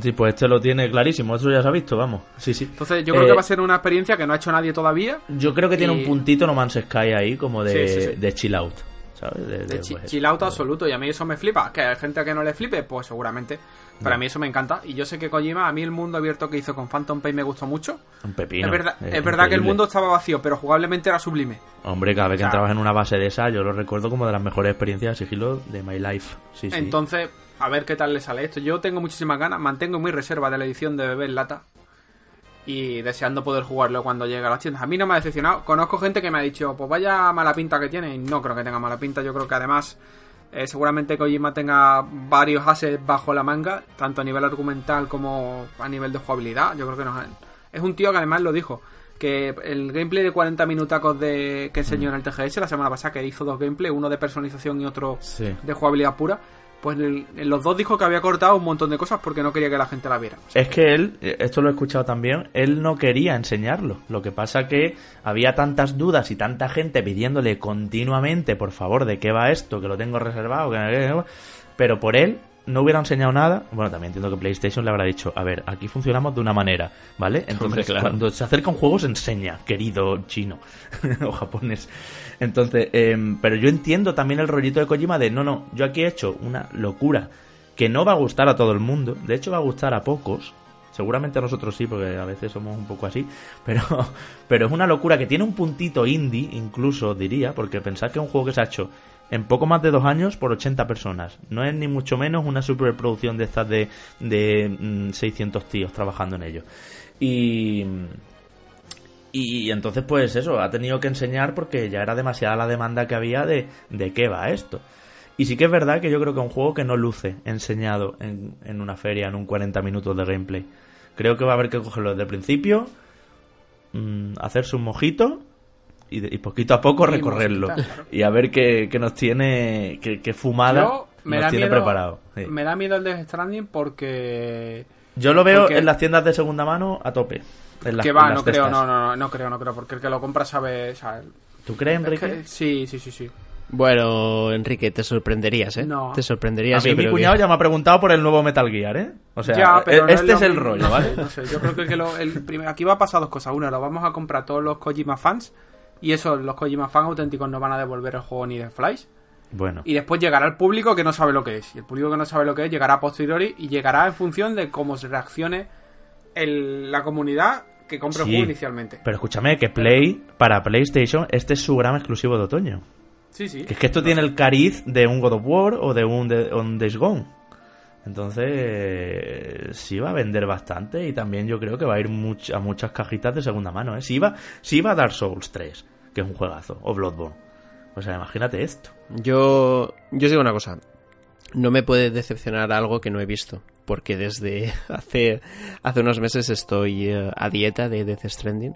No quiero ver nada justamente para que no pase esto en concreto. A ver, al final es inevitable verlo, ¿no? Sobre todo porque nosotros siempre estamos pendientes de la última actualidad y algo sí que he llegado a ver o he llegado a intuir.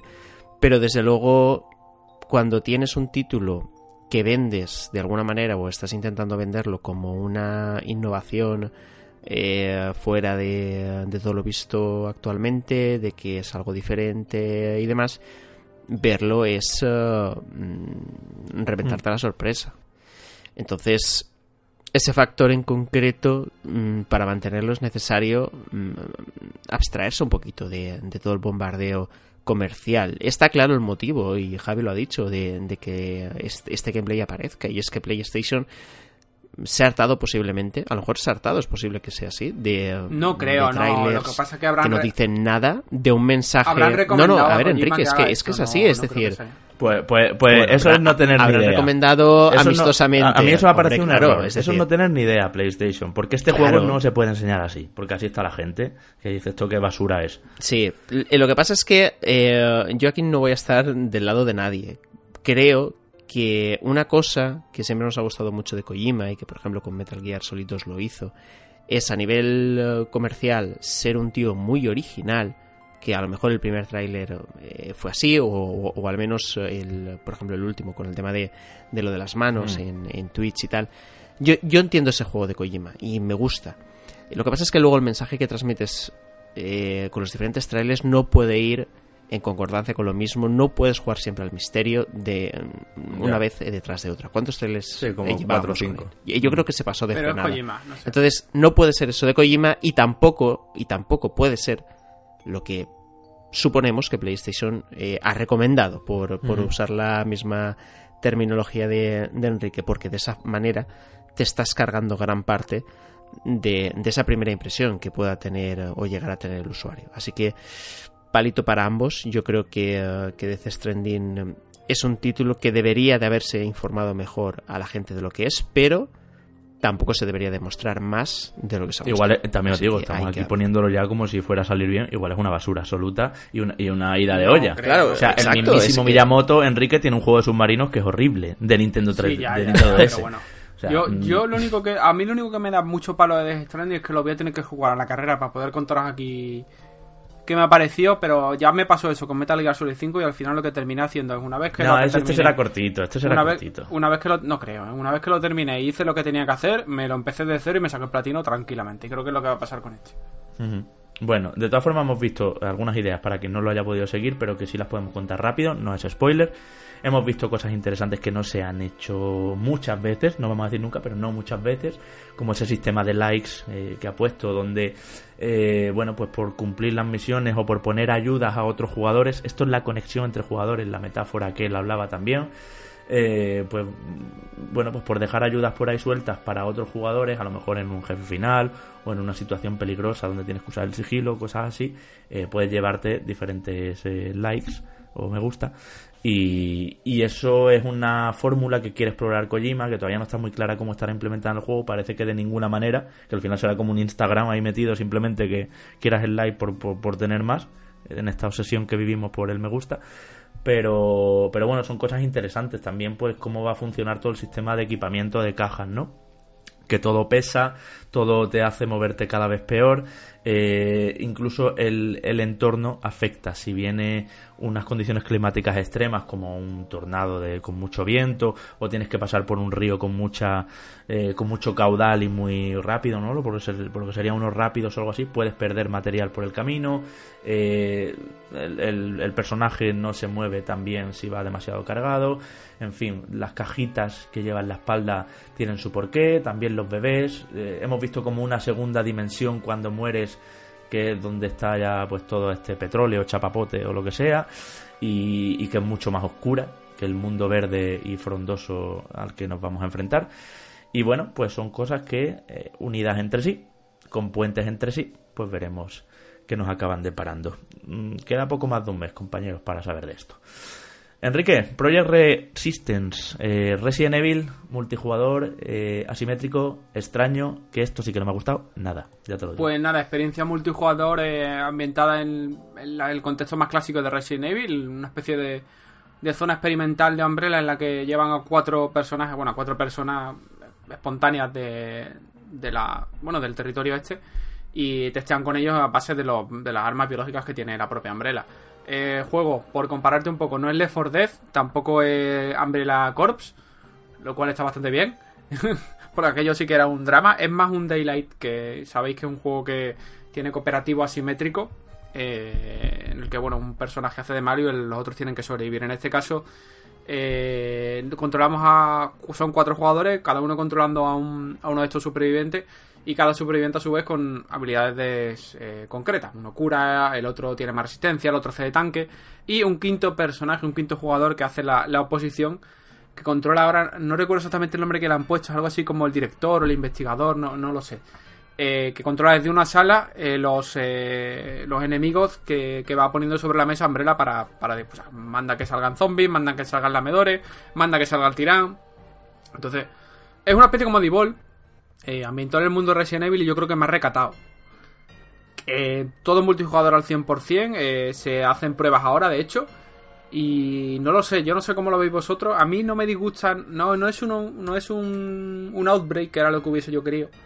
Pero tampoco me disgusta tanto. Entonces, el, el problema aquí, entre comillas, es cómo se va a lanzar esto, a qué precio se va a lanzar esto eh, y cuándo se va a lanzar esto. Es decir, si esto me lo sacan a 60 euros, veo complicado que tenga éxito. Si me lo sacan a 30 o a 35, pues a lo mejor puede funcionar guay. Mira, te lo digo yo. Esto tenía que haber sido un DLC de Resident Evil 2 y punto. Porque es lo que es. Todas las mecánicas y todos los planos de cámara y las animaciones y todo son puro Resident Evil 2. Digo el remake este que ha salido ahora. De todos modos, ahora que ha dicho esto Javi, no está claro todavía porque Capcom no ha dicho ni fecha de lanzamiento, ni formato, más allá de que es PlayStation 4, Xbox One y PC, ni nada. Eh, recordad que se rumoreó que podía ser la faceta multijugador de Resident Evil 3 Remake. No, sea, no lo creo. Yo qué sé. Bueno, yo mientras no sea un, un Operation Raycon City, eh, todo me parece bien. un Umbrella eh, Corps. ¿Prefieres un Umbrella Corps? uf, eh, tampoco. No, ni te acordabas, ¿no? No, no, mira, eh, en mi mente había eliminado todo rastro de él. Eh, no sé, yo creo que nos dejó el asunto un poco frío, nos esperábamos otra cosa, nos han dado otra. Al final somos nosotros responsables de nuestras propias expectativas, desde luego. Lo que no me gusta es la fórmula Evolve. Mm, Yo creo que la fórmula Evolve mm, no tuvo éxito, Mm, no es algo fácil de, pues de llevar a cabo y de que funcione bien. Vamos a ver. Ya, mano, pero Dead by Daylight ahí está.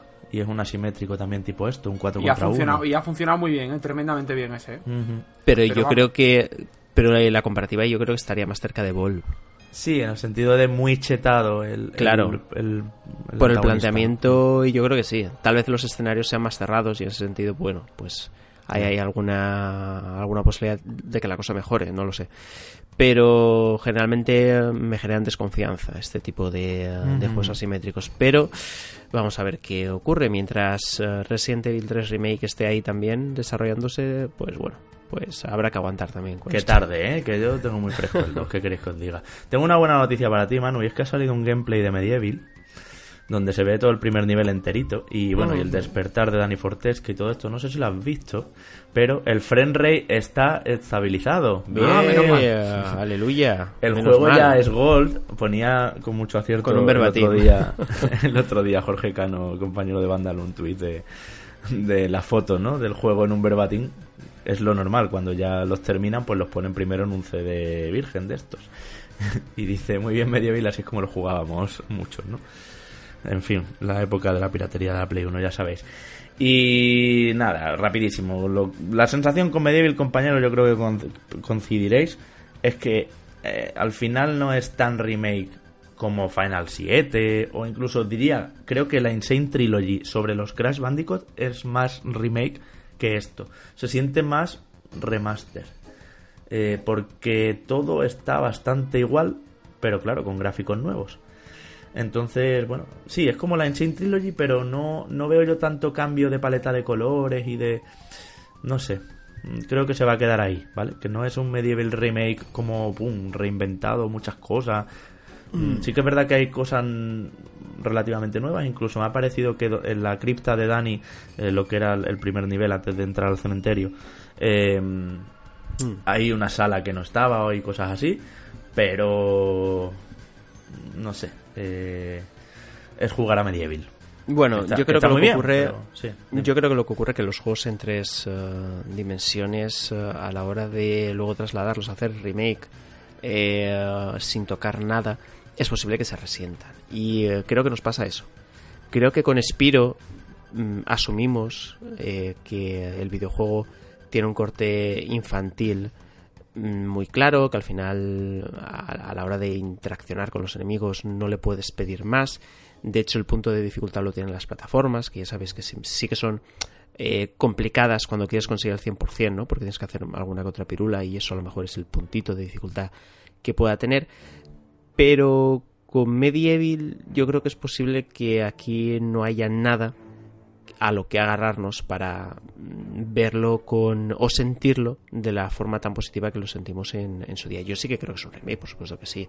Eh, a nivel gráfico la diferencia es abismal. Hombre, claro, claro. Lo que pasa es que, de nuevo, somos nosotros responsables de nuestras expectativas y es posible que lo, lo hubiéramos imaginado de otra forma. De todas formas, mientras eh, estabas comentando esto, he repasado, o estoy viendo ahora mismo ese gameplay que estabas comentando, y desde luego la cosa pinta mucho mejor que al principio, ¿no? Ese Sí, sí, frente sí, ya sí. estabilizado, incluso también con la persona que está jugando, colocando la cámara justo en el punto donde seguramente todos en su día jugamos, ¿no? No a lo mejor tan elevado como en muchos trailers sí que Mm, que ¿no? se veía casi, muy casi- cenital, sí, muy desde Eso arriba. es, eso es. Y yo creo que parece una chorrada, pero ya da una impresión más Ya da otro que punto, sí, sí, Sí. total, totalmente. Bueno, compañeros, pues no sé si queréis comentar algo más de los otros juegos que, que se han visto por ahí. Yo, sobre Dragon Ball Z Kakarot, tengo que decir que estoy empezando a tener mejores sensaciones que las que traíamos. Mm. Y, y me flipa de Outer Worlds. Me flipa, me flipa. Pedazo ¿Verdad? de juego que se viene. O sea, es el Fallout New Vegas que nos merecíamos desde hace ya bastante. Me flipa de verdad, le tengo muchísimas A mí- ganas. Está ya aquí, ¿eh? Coincido. Está ya Está aquí. ya aquí nada, en un mes. De hecho, En además, breve nos mandan ya para la review, sí. incluidos en Game Pass y también sale en Switch. Eh, y con un estilo artístico que a mí, mira tú por dónde he estado siguiendo este gameplay que sacaron en el Tokyo Game Show, me recuerda a Bioshock, ¿eh? Con ese toque Sí, sí, así retro. Sí, retrofuturista, sí, tiene, tiene el punto. Tiene el punto. Tiene ese puntillo. A ver- las a ver qué tal. vistas, sí, sí, sí. Sobre todo a ver qué tal de profundo es a nivel de rol, que esta gente suele hacer lo- los juegos geniales. Y a ver qué tal el, el- el sistema de juego, el apuntado y todo el rollo este. Que es lo que más me preocupa un poquito más. Pero vamos, que yo soldísimo de lanzamiento, vamos. ¿Y Yakuza Laika Dragon? ¿Habéis visto la invocación? no? Uf, De- me da- es una saga que me da un poco de pereza, debo reconocer. Ya, no- pero, pero mira, entre el tema de los cars y lo de la invocación me ha hecho toda la gracia del mundo. ¿eh? Es decir, a mí me vende, momento- a- así me vendes un videojuego, pero del tirón. En algún momento me plantearé jugarlos cuando tenga cuando me retire en el asilo. Diga, ahora me sobran 10 horas al día para hacer lo que quiera, voy a jugar a Yakuza. No, hombre, Pero no. Enrique, Enrique, Enrique, a ver, si, a- si a ti cuando te, te sobran horas al día lo que haces es rejugar cosas de hace mil años. Como Es decir, Diablo, eh, sí. ¿Qué me estás contando? Sí, sí, sí. Se vuelve al diablo siempre. Está, Skyrim, Javi. ¿te acuerdas? Cuando se Sí, puso sí, sí, a sí, cuando Skyrim, que dices, Skyrim. ¿pero qué haces ahora mismo en, en 2019 jugando a Skyrim? ¿Qué Pero oye, haces con tu antes, vida? antes de cerrar el. Pues porque no me sacan otro, tío. O sea, no. antes, de, antes de seguir con. Antes de pasar al siguiente tema el- del Tokio, el Nioh 2. Hmm. Que el primero lo dejé a medias, no porque fuese malo, sino porque lo típico que te pones a hacer 20 cosas, se te cruza otro juego, Ya. eh, no sigue jugando. Además, creo que fue. No recuerdo qué juego fue, pero fue otro parecido. Eh, y, y la verdad es que muy buena pinta que tiene, ¿eh? Un juego también es otro exclusivo de PlayStation. Sí, sigue la exclusividad, desde luego, pero a mí este me ha parecido más continuista. Sí que es verdad que tiene como un punto más mágico, donde va a haber más espectros de estos y tal. Se pierde un poco el rollito samurai, creo. Pero tiene buena pinta, por supuesto. Que va a salir mal con Nioh si el primero es tremendo. Pero no sé, me hubiera gustado a lo mejor una vuelta de tuerca, Enrique, en ese.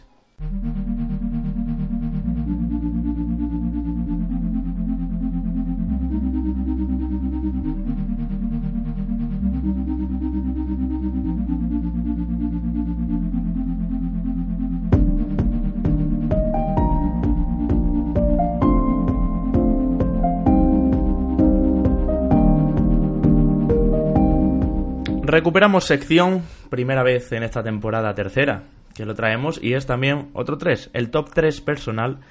Esta vez mirando hacia atrás, ¿no? Estamos teniendo un programa bastante actual de todo lo que se está cociendo. Y ya sabéis que, bueno, pues en el fondo llevamos un niño dentro, tenemos buenos recuerdos y esta vez lo que queremos es hacer un top 3 totalmente personal. Aquí no hay justificación, no hay que ser objetivo, no hay que eh, ser justo con nada. Es a vuestro gusto, compis. Sobre las mejores carátulas o portadas de videojuegos. Llevamos jugando desde muy pequeños, como decimos, hemos pasado por muchas generaciones, por muchas videoconsolas. También los juegos nuevos, algunos tienen unos portadones que flipas. De hecho, voy a poner la de Borderlands 3 como ejemplo, así rápido. Parece un portadón. Eh, y venga, pues si queréis hoy para hacerlo diferente, vamos diciendo una cada uno durante tres veces, lo que serían tres rondas, ¿no? Entonces, en tercera posición, por ejemplo, para ti, Manu. Uf, para mí, mm, pues uh, creo, si, si es en, uh, en, en orden descendente, es decir... uh, Del 3, 2 y 1. Eso vale, es. pues uh, te diría Pandemonium. Qué buena. Eh, era, eh, era un juego que, uh, que recuerdo eh, en Hypercore haberlo visto. Es en, que había uh, muchísimas unidades de ese juego. Sí, y en sí, Platinum. sí. Estaba en todas las estanterías. Sí, sí, sí, eh, eh, totalmente. Y recuerdo que ese juego, eso, eh, estaba en, en las estanterías y llamaba muchísimo la atención su carátula. Pero es que aparte, en las típicas estaciones de juego también lo ponían, ¿no? En- ¿Ah, sí? eh, sí, sí, sí, sí. O al menos recuerdo, en mi cabeza tengo. Eh, bueno, Hypercore o el Corte Bueno, No hagas promoción. Una de estas dos. Y eso, Hola, el Corte que, Inglés. que patrocinen, que patrocinen. Y, eh, y recuerdo, pues eso, eh, la típica cola de gente jugando o viendo jugar simplemente, Mm. y ahí estaba en, en la pantalla Pandemonium, y aparte detrás toda esa retaila de juegos que seguro que no lograron vender. Y, eh, y siempre lo quise. Y recuerdo que más adelante lo alquilé. Y no me acabó de, gustar demasiado, pero bueno, al menos eh, digamos que no, no me vendió la carátula al juego porque no lo llegué a comprar, Pero desde luego el del videoclub sí que se llevó el dinero por, por esa carátula Por también. ese alquiler. Bueno, voy a aprovechar, eh, ahora te doy paso Enrique, para decir a todo el mundo que nos está oyendo que nos cuenten en comentarios, por supuesto, sus carátulas y también la anecdotita de, eh, como Manu, ¿no? Lo recordaba en su estación de juego. Fíjate, yo en, en estaciones de juego así de centro comercial, que ya sabéis, ¿no? Que es esta consola puesta dentro de una vitrina y de pie para que la pruebes y juegues. Recuerdo mucho Tekken 3. Sí, sí. Tekken 3 y, Ra- y Race Racer. Muchísimo, sí, y sí, Race sí, sí, sí. Racer, sí, sí. Y Race Racer también lo recuerdo mucho. Yo- yo creo- Type 4 eh, aquel. Yo creo que Tekken 3, sobre todo, es, Sí, es el sí. videojuego Tekken que 3 más estaba en veces... todos los centros comerciales del mundo. Y Super Mario 64. Yo creo que Sí, son la- los eso- dos eso- juegos que, que- que- que- que más tiempo han estado en, en estaciones de juego en centros comerciales. Qué bueno las estaciones de juego. Bueno, aún siguen, aún siguen. siguen hasta en aeropuertos las hay ya. Eh, Enrique, venga, tu portada número 3. Pues mira, yo voy a hablar de una rareza fetiche que no suele conocer mucho la gente, pero es Little Bit Adventure. Eh, Es una, era una aventura en 3D que salió primero en PC y después llegó a la versión de Play. La versión de Play era la versión de los pobres. Y yo era un juego el que, que lo veía, me recuerda además que, bueno, ya que estamos diciendo, lo veía en Hypercore cuando pasaba por la estantería de los juegos de PC y decía, joder, yo quiero jugar a eso, me mola la carátula que tenía el personaje ahí con la colita. Y decía, quiero jugarlo, quiero jugarlo, quiero jugarlo. Y al final, cuando sacaron la versión de Play, me lo compré en Play y lo jugué. O sea que mm, ese fue uno de los que se me vendió por, por carátula. Total. Bueno, pues yo, eh, por cierto, quiero hacer una mencioncita también. eh, primero, a dos cosas. Primero, a la portada de Cyberpunk, la amarilla, la de 2077. Creo que eso puede pasar a la historia de las grandes carátulas eh, de los videojuegos. Y luego también a las de Master System con su cuadrícula beige. ¿Os acordáis, no? Que parecía Sí, una sí, sí. libreta de cuadritos. Y, y donde eran súper sencillas siempre. Pero bueno, mi carátula número 3 mm, la voy a hacer más previsible. Eh, se la va a llevar cualquier Final Fantasy hasta el 12. Porque el 13 ya tuvo que meter un personaje y estaba muy elegante, muy limpio y muy bien que un Final Fantasy solo pusiera Final Fantasy 8, 9, 7, 10, el que fuera. Y, y el, y el arte habitual de, de a mano y, y ya está. Y nada más. Me parecía súper misterioso, elegante, Coincido. bien, portadón. Luego ya en el 13 tuvieron que poner a la puñetera Lightning, a la Lightning, en el 14 ya también salen los personajes, en el 15 Bueno, sale en y el- toda la banda. En el Y- 13 creo que era en Lightning Returns, creo que... eh, O, o cuál exactamente. no, en el 13, No, en el tre- 13 1 en el 13 ya salía Lightning. Lo que pasa es que el fondo era blanco, pero, pero estaba ya ahí. Vale, vale. Creo, creo que lo que me falla la memoria es que la edición especial sí que tenía el fondo blanco. Sí, Vale, sí, Sí, sí. el fondo- sí. No, la estándar tenía el fondo blanco, Sí, sí. pero tenía Lightning. No, No, no, era el exacto. rollo de- Pero que digo que la edición especial tenía el fondo blanco con el logo de, de Final Sí, sí, era, la- 13, era la pero- especial. Exacto. Y la normal es lo que tú dices. Tenía, ella parecía Lightning, cierto, cierto. Bueno, en fin, que muy bien hasta ahí Square Soft, entonces. Sí, mira, eh, de hecho, eh, eh, relacionado con lo del videoclub, justamente tanto Final Fantasy VII como Final Fantasy VIII me llamaron poderosamente la atención por, por ese diseño minimalista. Y luego ver, Tal, es que no sabías lo que era eso. exacto, y luego ver en la parte de atrás, en la carátula también, imágenes muy bien seleccionadas, con un texto además que, que evidentemente invitaba... Toda la CGI, seleccionaban Eh, toda la CGI. Exacto, exacto. Y, y- y no podías pasar de él. El, el problema era que en, en los videoclubs, por supuesto, ahí sí que era, vale, eh, lo alquilo, compruebo que me flipa y luego ya cuando... Lo alquilé una semana más. No, no, Porque- cuando el dinero de la paga me dé lo suficiente, voy y me lo compro, ¿no? Que, que Eh. en ese caso era así o esperar un cumpleaños cuando éramos La pequeños. jugada. Sagas también que han mantenido este rollito, por ejemplo GTA, ¿no? Que a partir del 3 mantuvo esa composición en collage de varias imágenes así partidas por líneas diagonales. eh, que bueno, que hacían esto de, de saber que era un GTA solo por ver la portada, ¿no? Venga, posición número 2, Enrique. Buf, pues me has quitado la de GTA San Andreas que te iba a decir que te vendía. Bueno, me lo, me lo puedes contar y tu anécdota. que te con vendía, que te vendía el juego. Porque Pues sí fíjate, las verdad- Andreas no me gusta nada, Sí. porque Carl Johnson nunca me ha caído bien. Sí, la pero- rubia que salía al lado tampoco. No, esa, eh, me, me gustó la de Vice City, ahí rosa, azul, la palmera. Claro, pero piensa que, digamos que Sa- San Andrea era el, el clímax de la saga de aquella generación. Entonces era como ver la portada de lejos y era, uh, GTA, venga, todo el mundo GTA. De hecho, vamos, no, si no es el GTA más vendido porque el 5 ha roto molde, pero que de aquella generación, ¿cuántas PlayStation 2 se vendieron por, por GTA San Andreas? Así que sí que le tengo le tengo bastante aprecio a la versión de PlayStation 2 que la sigo teniendo por aquí con su pedazo de mapa y su pedazo de manual de instrucciones. Me encanta cómo te cambia el audio porque has girado la cabeza. Eh, para ver si exactamente, porque mirado las tonterías, sí, sí. Que GTA San Andreas hay que decir, compis, que lo están regalando, eh, está gratis, eh, bajándote el instalador, el launcher, digamos, de, de Rockstar, que han lanzado ahora, pues eso, ¿no? Un, sitio donde ejecutar tus juegos de ellos, así como Battle.net o ahora Blizzard eh, tienen la suya, pues ellos tienen la suya propia y regalan GTA San Andreas y lo instalas. Manu, Pues eh, en segundo lugar, creo que, eh, que voy a, a colocar a, a Castlevania Symphony of the Night. Creo que eh, es una de las portadas más bonitas que he visto nunca. Aquí, de nuevo, apelo a. Bueno, a- a, en este caso a Continente por haberlo visto primero ahí. Eh, fijaos cómo son las cosas, ¿no? De los pequeños detalles que te acuerdas de cuando eres pequeño. Y luego, por supuesto, ir a confirmar en el, en el videoclub, alquilarlo y descubrir el, el gran juego que era, ¿no? Y yo creo que eh, aquí sí que creo que portadas tipo Castlevania ya no son tan fáciles de ver. O al menos en las carátulas estándar. Tal vez en ediciones más, eh, más premium, ¿no? Especiales o coleccionistas o algo así. Es posible Mm. que veamos algún arte de estas características. Pero portada rasa, yo creo que, que es ya más complicado. Y, eh, y en concreto esa yo creo que te transmitía muchas cosas, ¿no? Te, te transmitía misterio, te transmitía también aventura, te transmitía el querer saber más eh, y en el momento te gustaba un poco la temática de lo que iba el videojuego, pues eh, todo eso eh, pues te lo daba el juego. ¿no? Tenía Y, un punto serio también ahí, porque era como un poco monocromática, ¿no? No Eh, tenía sí, sí, sí, es decir, colores. Predo- creo que predominaban los, los grises, ¿no? Había el, Sí. el- el componente de una espada también y todo eso. Atravesando la cara, sí, justo. Eso sí. es. Y, y estaba muy chulo. Yo creo que seguramente es, eh, es una carátula que donde los ojos siempre me han ido a ella, ¿no? Tanto antes como después de, haberlo jugado. Y eso es algo muy significativo. Pues yo, mi segundo va a ser también de PlayStation 1. Y es la portada de Crash Bandicoot 1, porque me gustaba muchísimo cómo rompía. mm, no sé si recordáis el efecto de la bota de Crash saliendo un poco como hacia afuera de la portada. Porque tenía una L negra donde ponía los logos de Universal, de Naughty Dog y tal. Es que me la sé de memoria. Y la bota salía un poco. Era Crash viniendo hacia ti en el típico nivel donde te persigue la bola. Eh, bueno, concretamente en el nivel Rolling Stones.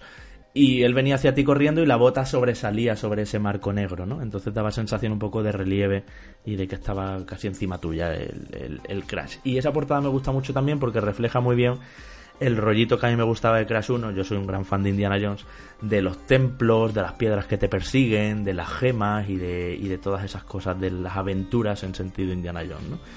Así que esa portada me quedo yo también por el recuerdo especial que tengo. Y desde aquí un saludito a mi padre si me está escuchando, porque este juego me lo quitaron dos semanas, que fueron las más duras de mi vida.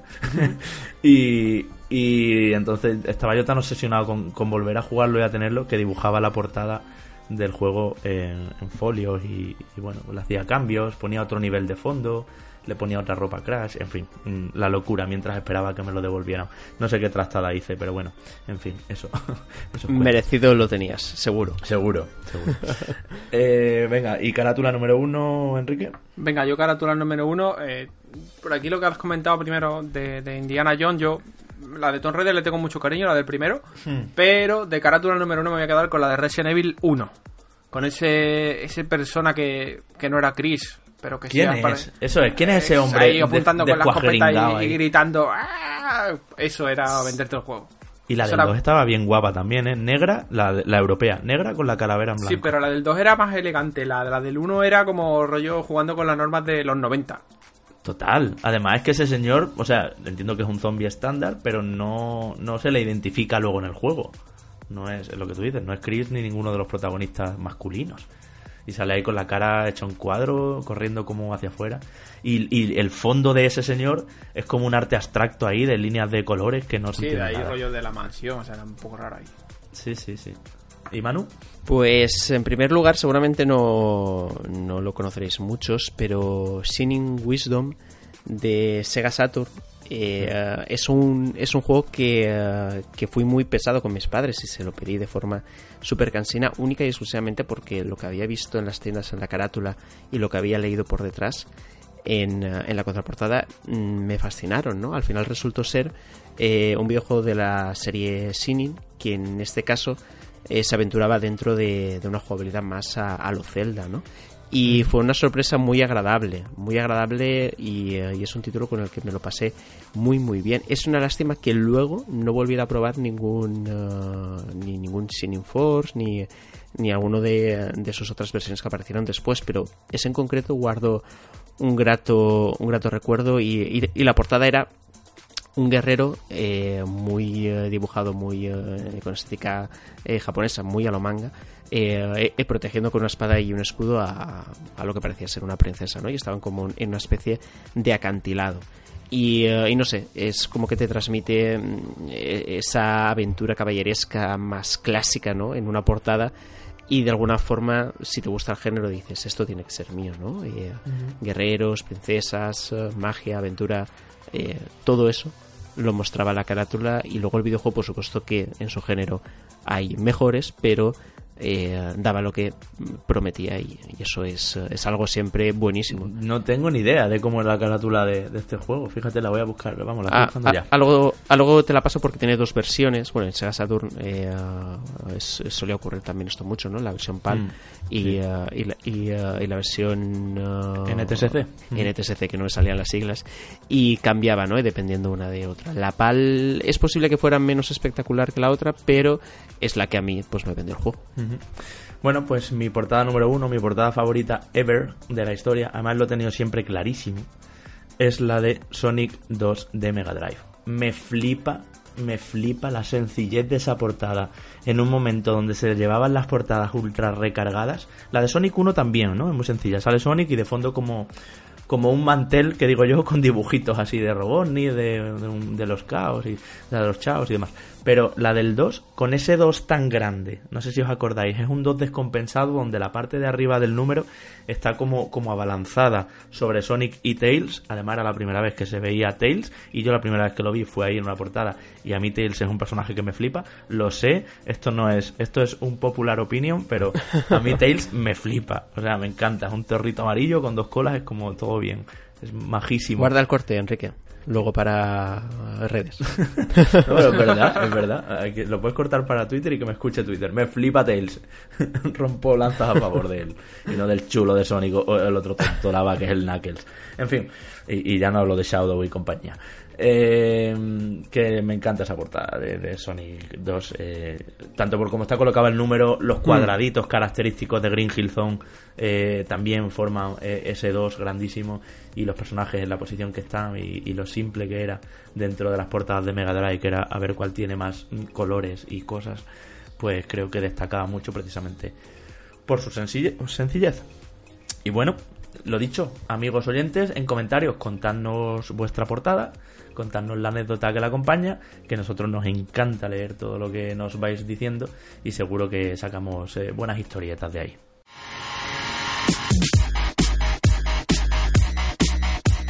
Pues nos vamos, hasta aquí reconectados 3x03. Esperamos vuestros comentarios, como decíamos. Esperamos que nos contéis también qué os están pareciendo los juegos que hemos analizado.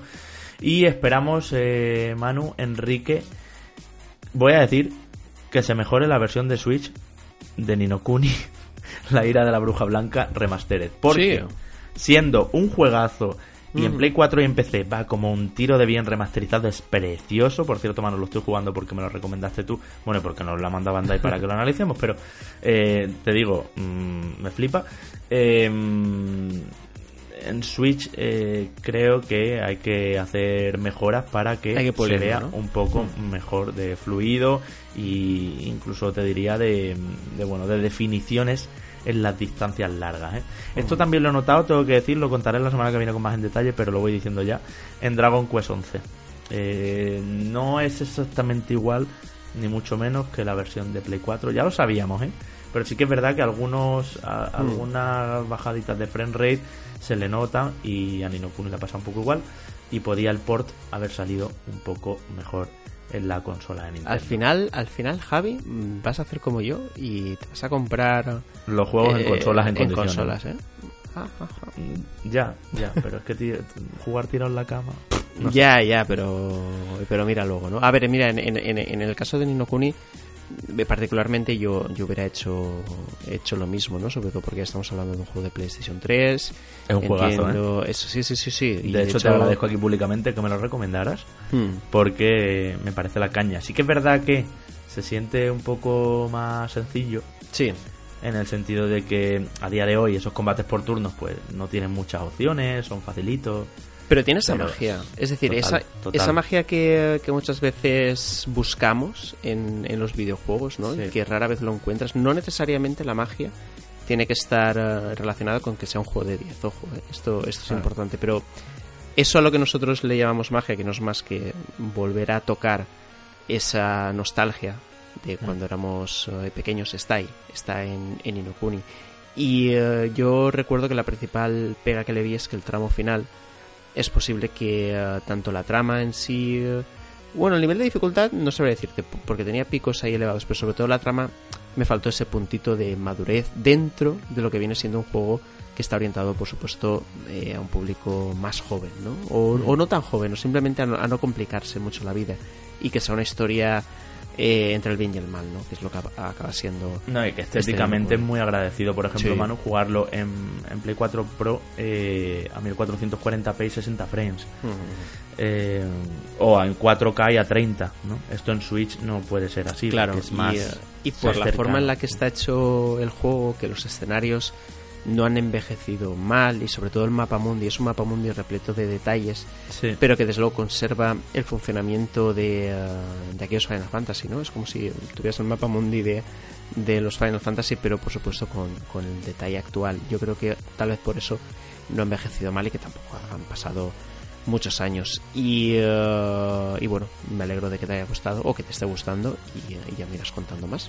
Sí, me está gustando. De momento no, no he podido terminarlo porque ya habéis visto cómo venía Mm. este programa, amigos. Que aquí esta semana me ha tocado hacer todos los deberes a mí. Sí. bueno, pues nada, Enrique, lo dicho, nos escuchamos jueves que viene también. Mm, Nada. Tenemos trabajo este fin de semana. Tú con tu juego que te saca de quicio, yo con el Zelda, con el Dragon Quest. con- Madre mía. Juego, hay, hay, hay, The Last of Us 2 la semana que viene también. Madre nos mía. suelta. Uf. La semana que viene toca programa intenso, sí. Toca programa intenso y sin paciencia. Pero bueno, ya hablamos la semana que viene que va a haber por ahí. tra- os traigo un par de re- un mínimo un review interesante. Eso es. Bueno, pues nosotros nos vamos, como siempre, saludando a nuestros patrones, a toda esa gente que está en www.patreon.com barra reconectados, pero especialmente y con mención a nuestros patrones de nivel 3, que son Saúl Pérez Castañeda, Roberto López Rodríguez, Andrés Montero, Tor36, Tor Rojas, Óscar, Alberto, Acrius, Guillermo Martínez Rodríguez, Jesús del Casal Suárez, Jesús Vega, Bruno Besugo, Santi RL, Jonathan Pérez Botella, Lucho Fan, Jesús Benítez, Marcos Serrano Rodríguez, David Hernández Rodríguez, Leonel Argüello, Bafim, Marcos Rodríguez de la Cruz, Javier Vázquez, Mazago87, Héctor Rojas, Sergius Snake, Toteo M, de Trophy Slayer, Fernando de la Hermosa, Neo Parker, Daniel Cruzado, Leonardo Wilarango, Igorele, Miguel Pérez Calasol y Carlos Beltrán. Un saludo a ellos, como siempre, un saludo a todos. Os esperamos en los comentarios. Hasta la semana que viene. Chao, chao.